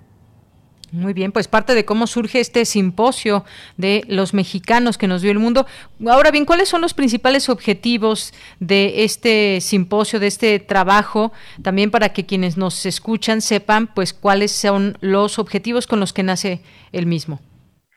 Bueno, el propósito es analizar las características y la relevancia de estas colectividades para la comprensión de lo que hoy es México eh, comentaba yo sobre las aportaciones que se han hecho por parte de estas colectividades y asimismo lo que ellos han tomado de este país eh, y que ha impactado también en sus procesos socioculturales. Entonces hay una eh, aportación en la música, en la arquitectura, en la gastronomía, en la medicina, en el derecho, en el comercio, en el desarrollo tecnológico, la religión, la política, la filosofía, por mencionar algunos campos. Entonces, eh, es muy importante cuando hablamos de diversidad cultural del territorio mexicano tomar en cuenta que además de la gran riqueza que nos aporta la presencia de la población originaria de este, de este país, eh, también están las aportaciones eh, culturales de las colectividades de extranjeros que llegaron a México. Entre ellos, pues está también la población africana. Muy bien, extranjeros que llegaron a México. Ahora, ¿cuál es la importancia de este simposio? Eh, pues, y cómo ha influido en los estudios antropológicos y sociales sobre migración e inmigración, que es parte de lo que nos estaba comentando hace un instante. Bueno, eh, eh, una de las principales aportaciones es precisamente que los estudios de la migración eh, este, no han eh, ahondado de manera suficiente en los aspectos que tienen que ver con la cultura. Y este simposio precisamente nos abre esa posibilidad, ¿no? De analizar un proceso de inmigración en territorio mexicano, porque además de eso, generalmente hablamos de los que se van, pero ¿qué pasa con los que llegan y cómo han impactado en los procesos socioculturales de este país? Entonces, eh, en ese sentido es una gran aportación la que da eh, un fenómeno como este, el de la inmigración, eh, y, y sobre todo también eh, ampliar el espectro de lo que es la diversidad cultural de México, tomando en cuenta también la presencia de estas colectividades.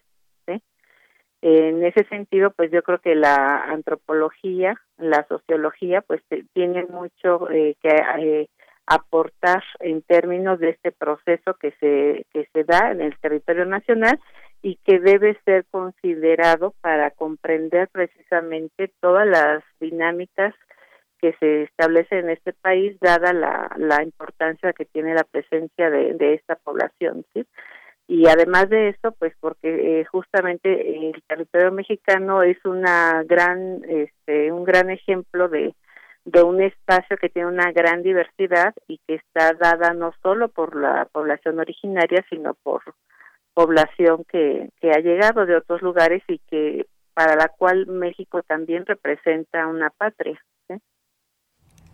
Así es, doctora. Ahora bien, ¿quiénes son los eh, invitados especiales, quienes forman parte de este simposio? Bueno, tenemos a, permíteme segundo, tenemos a investigadores como eh, la doctora Edith Francois, eh, Michelle del CIESA, de la Unidad Regional Sureste, la doctora Carmen Fernández Casanueva también del CIESA, eh, la doctora Natalia Guevara Jaramillo de la Universidad Nacional Autónoma de México, el doctor José Asensio Moreno Mena de la Universidad Autónoma de Baja California, y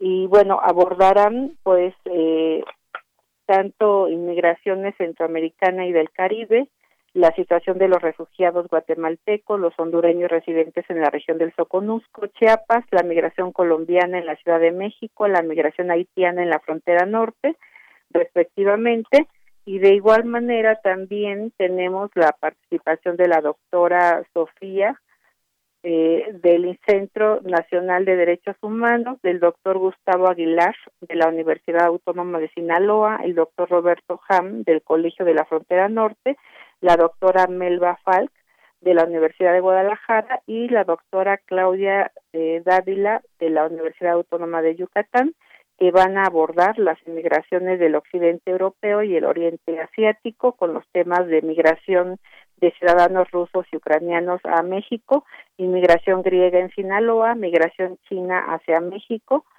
eh, japoneses en Guadalajara, inmigración coreana y libanesa en Yucatán. Muy bien, bueno, pues ahí está esta invitación que dejamos hecha, simposio, los mexicanos que nos dio el mundo, toda la información, cuándo se lleva a cabo este simposio, las, los horarios, todo el programa, dónde lo podemos consultar o si nos quiere comentar de una vez usted. El simposio se va a llevar a cabo los días 7 y 8 de abril a partir de las eh, 11 de la mañana y podrá estar a, este, a disposición del público a través del canal de YouTube del de la UNAM, del Programa Universitario de Estudios de la Diversidad Cultural y la Interculturalidad. Y bueno, pues este, además de eh, escuchar las eh, exposiciones de los conferencistas, nos interesa también eh, la participación de la audiencia, establecer un diálogo, habrá espacios de diálogo con la audiencia para recoger preguntas e inquietudes eh, que tengan sobre los temas de los conferencistas. Muy bien. Bueno, pues doctora, muchas gracias por estar con nosotros, compartirnos esta información sobre el simposio aquí en Prisma RU de Radio UNAM. ¿Algo más que usted quiera agregar?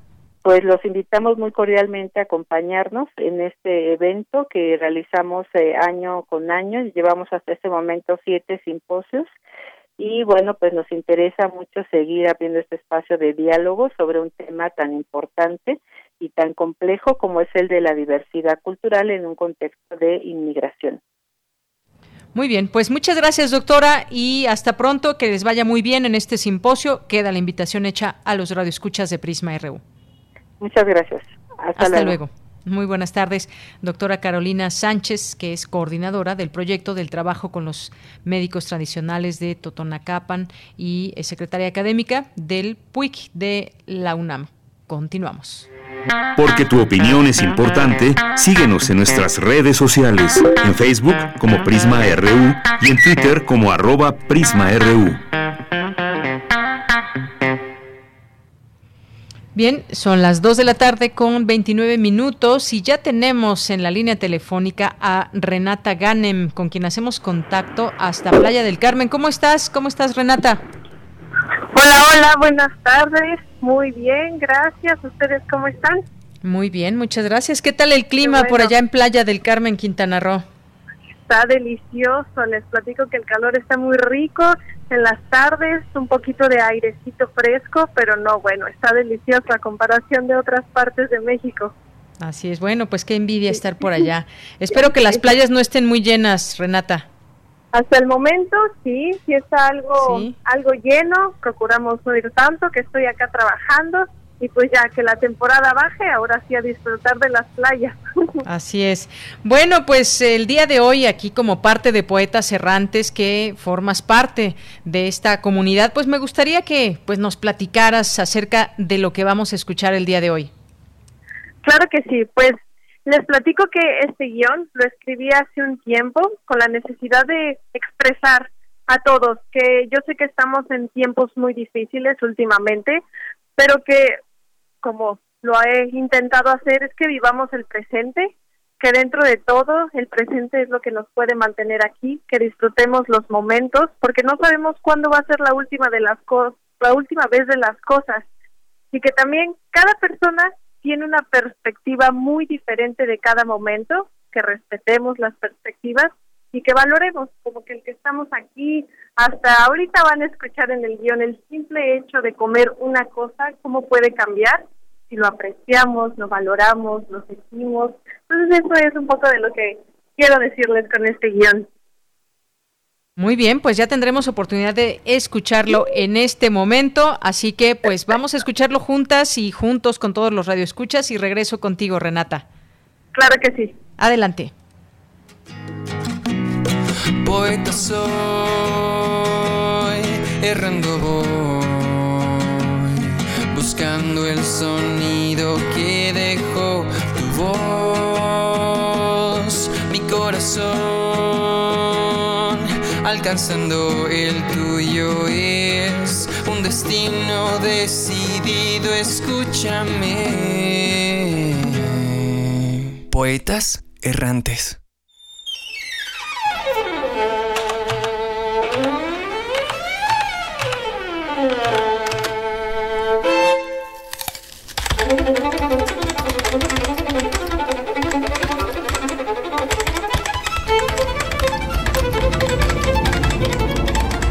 Ana, tranquila, estás muy acelerada. Más vale que te detengas, no bailes tan rápido. ¿A qué te refieres? Solo estoy trabajando y comiendo una manzana. Lo sé. Tu mente está en todo menos en lo que estás haciendo en este momento. Comer tu manzana. Así es. Hay muchas cosas por hacer y no hay tiempo. A ver, detente. Hagamos un ejercicio. Mira tu manzana y dime de qué color es. Ok.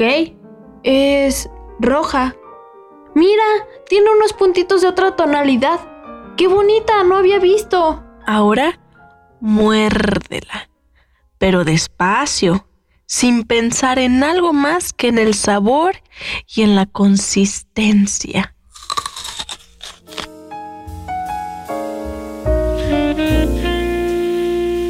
Mmm, está deliciosa. Noto cada mordida que le doy cómo se va deshaciendo en mi boca. Es algo dulce. Si le pones atención a lo que estás haciendo, es diferente, ¿no? Sí, daba cada mordida sin saborearla y ahora hasta siento que cambia el sabor. Si muerdo la misma manzana, para mí será totalmente diferente. A ver, inténtalo.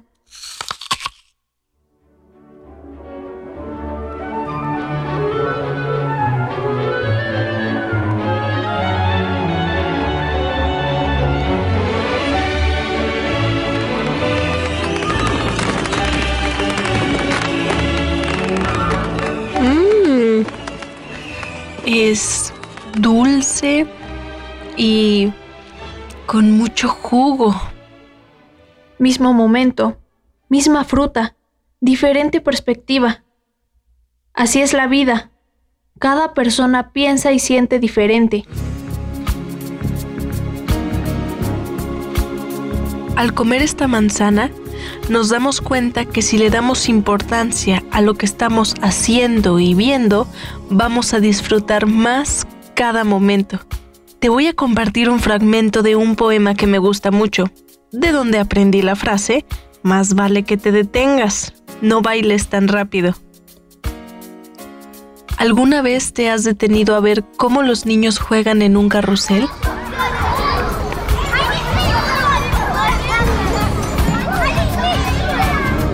¿O has visto cómo una mariposa vuela y se detiene en un árbol?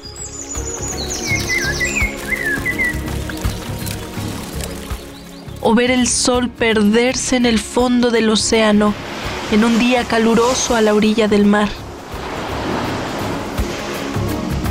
El tiempo es corto, la música pronto terminará. Cuando te preocupas y te apuras durante el día, es como botar un regalo sin abrirlo. La vida no es una carrera, tómatela lentamente. Escucha la música antes de que la canción termine. Tómate un minuto para sentir, para escucharte a ti mismo. Más vale que te detengas, no bailes tan rápido.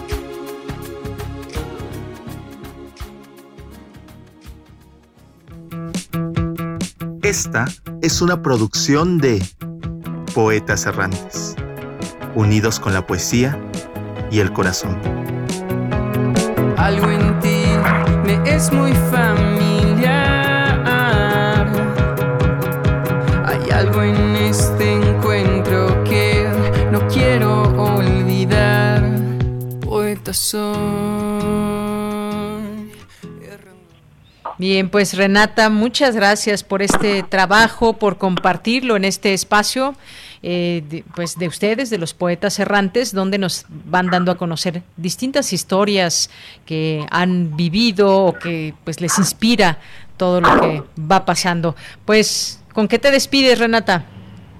Así es, muchísimas gracias. Pues me despido agradeciéndoles a todos la oportunidad de estar en radio, que nos escuchan y para comentarles que nos pueden encontrar en Instagram y en Twitter como Poetas RU para que sigan un poquito más de nuestro trabajo y en Facebook como Poetas Errantes Radio UNAM para que estén ahí al pendiente de todo nuestro trabajo que nos encanta compartirlo con ustedes.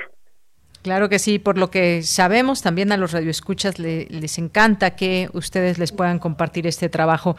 Pues muchas gracias, Renata, te mando un abrazo y nos escuchamos posteriormente. Aquí, como cada martes, tendremos a los poetas errantes.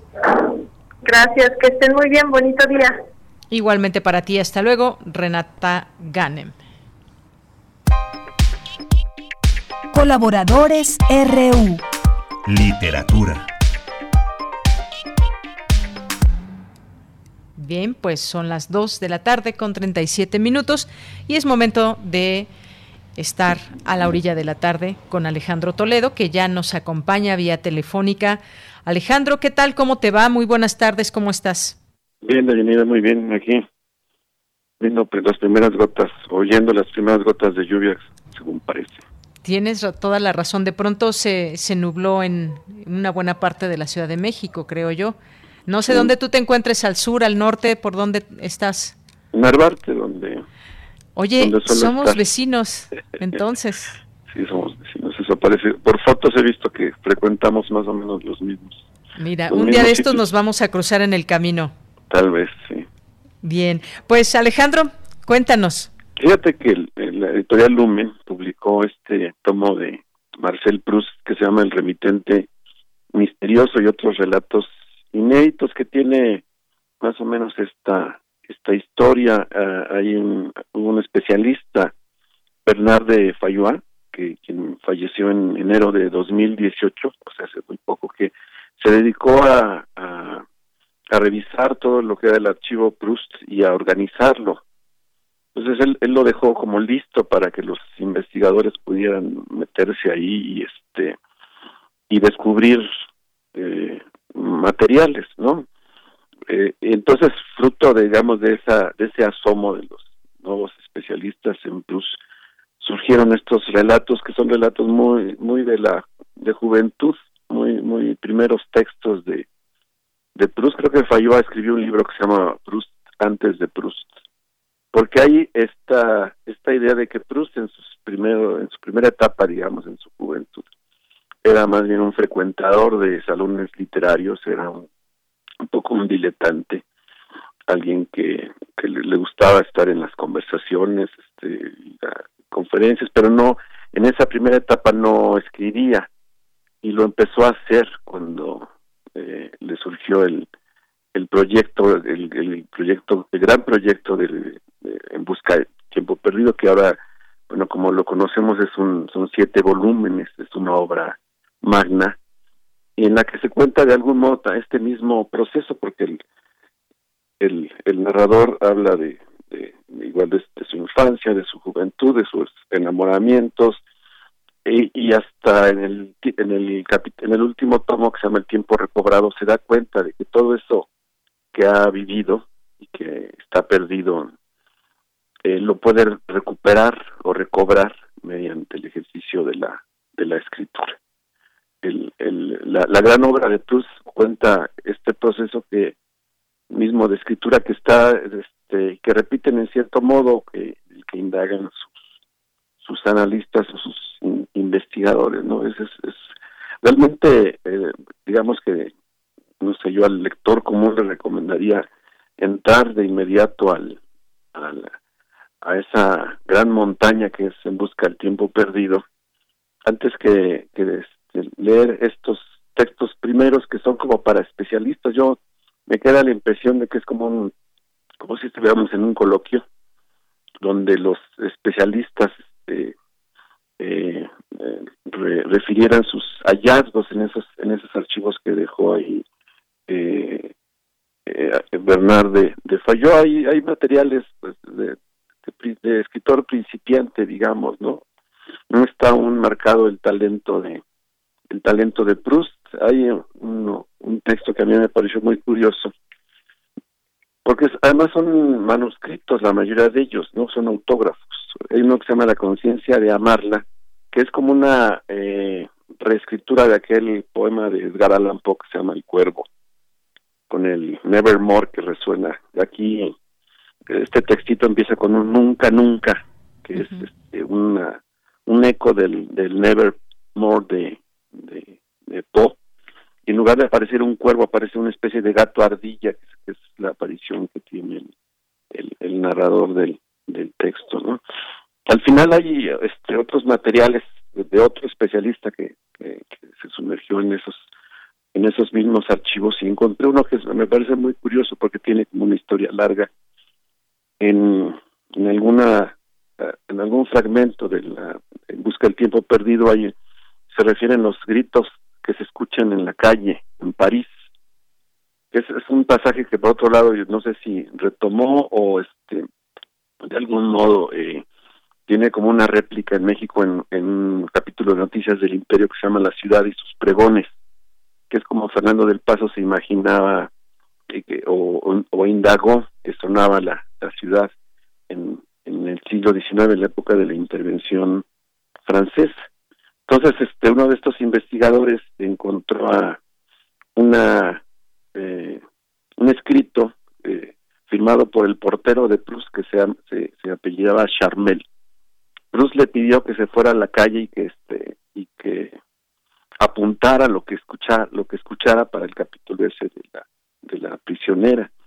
Entonces el, el portero de Proust le entrega una relación que es muy divertida este, de lo que escuchó, dice, por ejemplo, con una armónica o un flautín, tocando melodías de su terruño pasa el cabrero.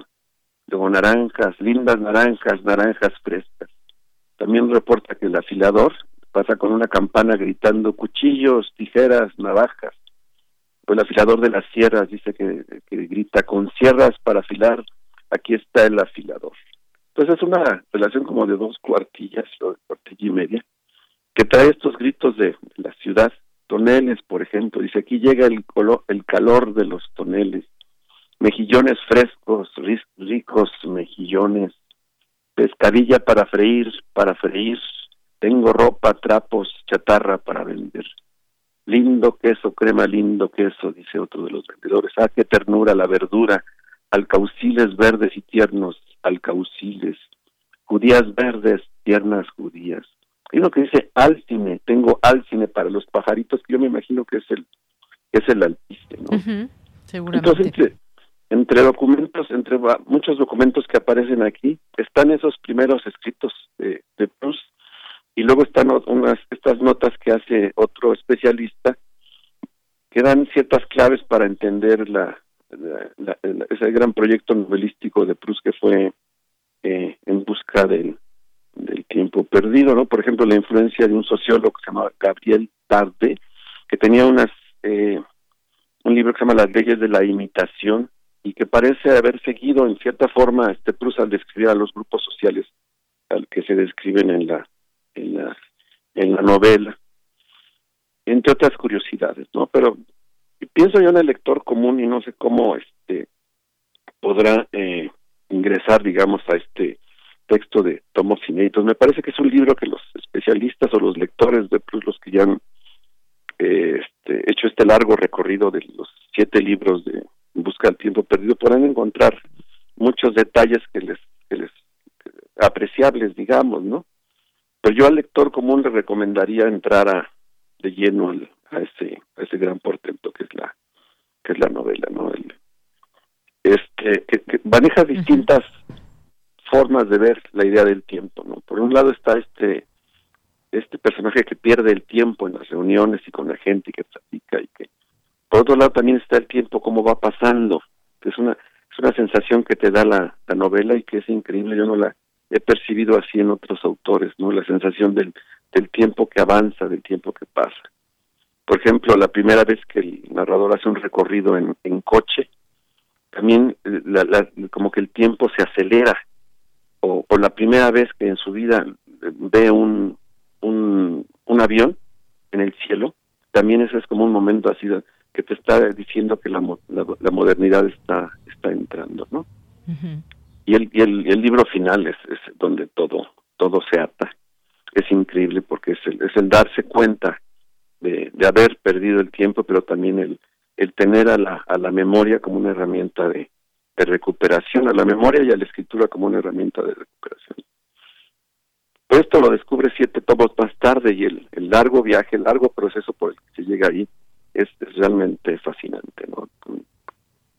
Entonces, estos son escritos de juventud y notas de, de especialistas, que son curiosidades que, que, que, uno puede tener en, en, en sus lecturas prustianas. ¿no? Pero yo creo que lo que es altamente recomendable siempre es que, aunque sea una aventura de muchos meses, de, mucha paciencia, es alguna vez en la vida eh, intentar leer los, los siete libros, los siete libros de En busca del, del tiempo perdido. Este libro puede ser una invitación a esto, o puede ser como el, el postre, digamos, ¿no? El, el final, al final del, del camino, una vez que se haya logrado, o, la banderita que pone el, explorador cuando llega a la, a la cima. Muy bien. Bueno, pues Alejandro, como siempre, muchas gracias, gracias por todo, eh, pues todo este alrededor del libro que siempre nos das oportunidad de conocer y que nos, nos invita a leer estas, estas lecturas. Muchas gracias, Alejandro. Bueno, nada más, insisto, es el remitente misterioso y otros relatos inéditos de Proust, publicado por Lumen. Luego me, me han dicho que, que a veces los títulos se diluyen en nuestra conversación y este y está en está muy ubicado en las en las librerías como como novedad. Muy bien, sí, tienes, tienes mucha razón. Luego nos dicen, es que después de que empiece a hablar Alejandro, que lo repita otra vez al último el libro para que quede en la memoria del radio escucha. Pues El remitente misterioso y otros relatos inéditos. Muchas gracias Alejandro Toledo, como siempre. Muy bien, cuídate y nos encontraremos por acá por la Narvarte. Ya nos encontraremos un día, verás que sí. Hasta luego, un abrazo. Cuídate. Muy buenas tardes. Continuamos.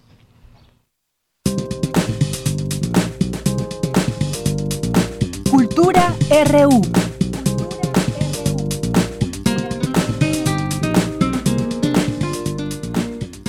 Bien, pues nos enlazamos ya con Tamara Quirós. ¿Qué tal, Tamara? Muy buenas tardes. Deyanira, muy buenas tardes, qué gusto saludarte y saludar a las y los que nos acompañan a través de las frecuencias de Radio UNAM. Esta tarde tengo información sobre el Museo Universitario Arte Contemporáneo. Como saben, hemos dado seguimiento a las actividades que se realizan en este recinto de manera digital. Estamos a un año de que este espacio cerró sus puertas de forma física, pero abrió ventanas virtuales para que sigamos en contacto con las propuestas artísticas en el ámbito contemporáneo. Y en días pasados eh, les comparto que inició MUAC en la ciudad. Este es un programa de intervenciones urbanas que aprovecha los espacios publicitarios para presentar una propuesta artística. Una de las finalidades de este proyecto es acompañar a la gente en sus recorridos y abrir un diálogo que incorpore una vez más la materialidad y la geografía de la ciudad que compartimos. Eh, pues todavía no podemos ir al museo, así que el museo viene a nosotros, a nosotras, y lo hace con esta primera intervención a cargo del artista Vicente Razo. Vicente vive y labora aquí en la Ciudad de México, es profesor en la Escuela Nacional de Pintura, Escultura y Grabado La Esmeralda, es sonidero experimental, fundador de Sonido Apocalipsis y también del Museo Salinas, y parte de su trabajo se desplaza dentro de las prácticas de la antropología excéntrica, la crítica institucional y el coleccionismo de ruido. Desde 2019, Razo ha experimentado y reflexionado en torno a nuestra relación con el tiempo y ha propuesto un juego temporal como una crítica al sistema económico que nos ha programado para seguir un orden establecido. Escuchamos más detalles de MUAC en tu ciudad en voz de Vicente Razo. Hola, soy Vicente Razo. MUAC en la ciudad es un proyecto muy padre, nuevo, que es una idea del MUAC de aprovechar los espacios de publicidad que están en la calle, los espectaculares, letreros del parabús, en el Metrobús, etcétera, y usarlos como un medio para que haya proyectos artísticos ahí y que ahora sí que el peatón, la gente de la calle vea propuestas artísticas relacionadas también con, con esas circunstancias. Yo estoy muy contento porque me invitaron a participar en esto y el proyecto que estoy presentando se llama Nuevo Orden. Son una serie de pósters y carteles espectaculares que van a estar ocupando estos espacios y tienen que ver con el nuevo tiempo que estamos que hemos estado viviendo con la pandemia y el encierro y toda esta situación tan complicada. Son pósters que juegan con la idea del tiempo, cómo ha sido transformado, se ha vuelto algo distinto, un fenómeno distinto. La primera es una serie de pósters que juegan con distintas combinaciones de los días de la semana, imaginando cómo podría ser la semana de distintas maneras esto tiene que ver mucho con la primera experiencia de, cuando estuvo todo el mundo encerrado y en cuarentena y cómo todos los días se volvieron iguales o distintos o ya nos importaba si era lunes, domingo, viernes, porque todos estábamos encerrados y viviendo el día a día de manera distinta. Y entonces con estos pósters que señalan la semana en desorden, pues es como, como un reflejo de, de esa situación. Hay otros carteles y espectaculares que dicen hoy es domingo o Lourdes y que también están jugando con nuevas ideas del tiempo, nuevas concepciones del tiempo. Estos espectaculares y carteles que dicen hoy es domingo o Lourdes juegan también con, pues, con la violencia del tiempo en el que estamos viviendo. Lourdes es una palabra que salió del, del internet, de los memes y todo esto, que junta lo peor del lunes y del martes. Es un, un día inventado que es como el peor día de la semana y es como el día permanente en el que hemos estado en el home office o en el encierro o en la locura o en la paranoia, no es este peor día. Y el hoy es domingo también tiene que ver con esto, ¿no? Como con la ficción de, de una esperanza, pero que es pura propaganda y que es ficticia y que es como también una forma de controlar a la gente. Y bueno, eso es el proyecto Nuevo Orden, parte del proyecto MAC en tu ciudad. Lourdes, el tiempo podrido que nombra la vida en la burocracia digital, laboral en el cibercapitalismo, con Home Office 24-7, neologismo poético y crudo, viral. Así es como lo define también el artista, así es como lo encontraremos en el espacio público y también en la página del Museo Universitario Arte Contemporáneo. También eh, les, les cuento que pueden escuchar el podcast de Gran Hotel Abismo. Este podcast es del MUAC, el episodio 8, que forma parte del dossier Teorías de la Pandemia, está dedicado a la llamada nueva normalidad. Aquí Vicente Razo habla sobre su trabajo refiriéndose al nuevo orden, habla de la ruptura del tiempo, el desorden calendárico de la pandemia. Les dejamos una probadita de este podcast disponible en plataformas digitales. Van a escuchar la voz de Jorge García Murillo, hostes del Gran Hotel Abismo. Es una ilustración vieja. Un comentario nerd señala que la imagen está tomada de alguna versión ilustrada de El Señor de los Anillos evidentemente anterior a las películas hollywoodenses. Es un bosque gótico, seguramente encantado, un universo de fantasía con aires medievales. En este, un caballero macabro, espectral, sostiene una espada gigante en busca de su víctima. La víctima es un duende, o es un campesino, o es un hobbit, o es un elfo, o es un niño. Este se ocultándose de la figura macabra. En tipografía Impact sobre el caballero fantasma está escrito el noveno Lourdes del día. Con la misma tipografía, pero un poco más grande, escrito sobre el elfo, hobbit, campesino, niño, dice simplemente tú. Esa fue una probadita de este podcast, es de Julio García Murillo, eh, la voz, el hostess de El Gran Hotel Abismo. También los invitamos a que visiten www.muac.unam.mx, escríbanos en nuestras redes sociodigitales, en Twitter estamos en arroba prisma.ru y a mí me encuentran en arroba bajo m. Y nos vamos a ir con música, sonoridades, ritmo y sabor. Esto es Tropi Psicodelia Pura mezcla DJ Luz, el justiciero del ritmo y sonido apocalipsis. Les deseo que tengan una excelente tarde y nos vamos con esta música.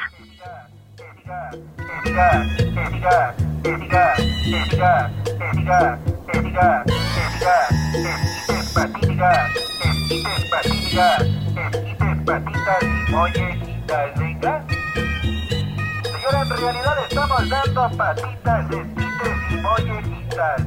La mollecita, señora, traemos patitas, y mollecitas, venga.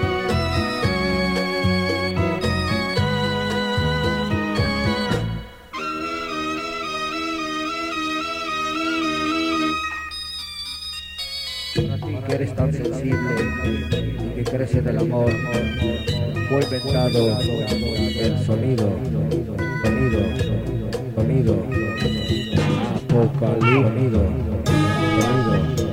sonido, sonido, apocalipsis.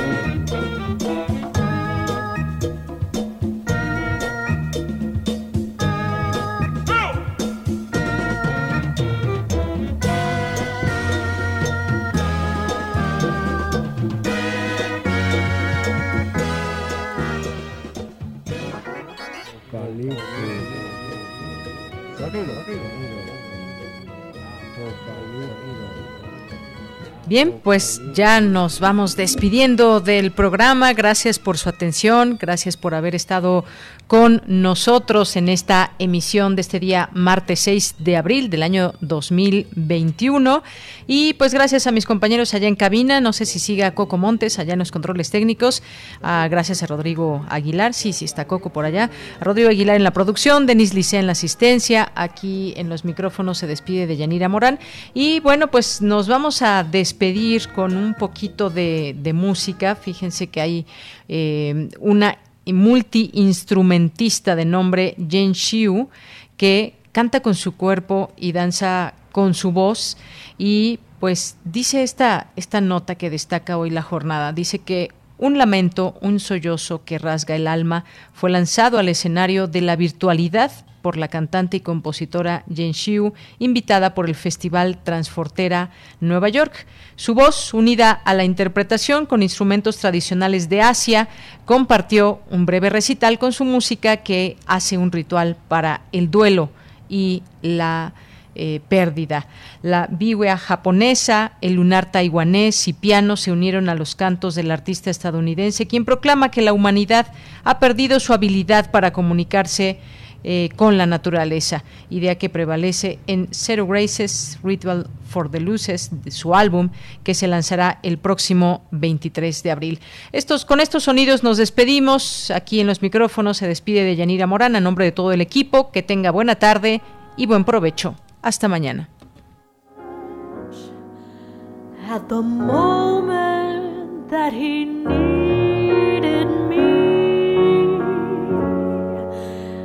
I ever turn away?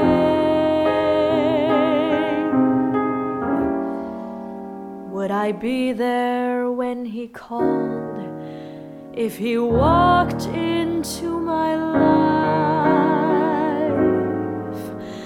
today?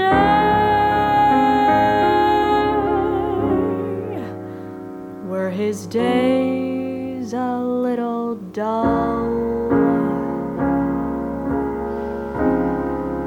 Were his nights a little wild? Did I overstate my plan?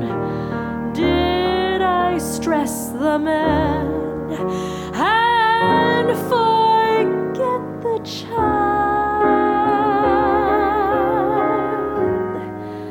And there must have been a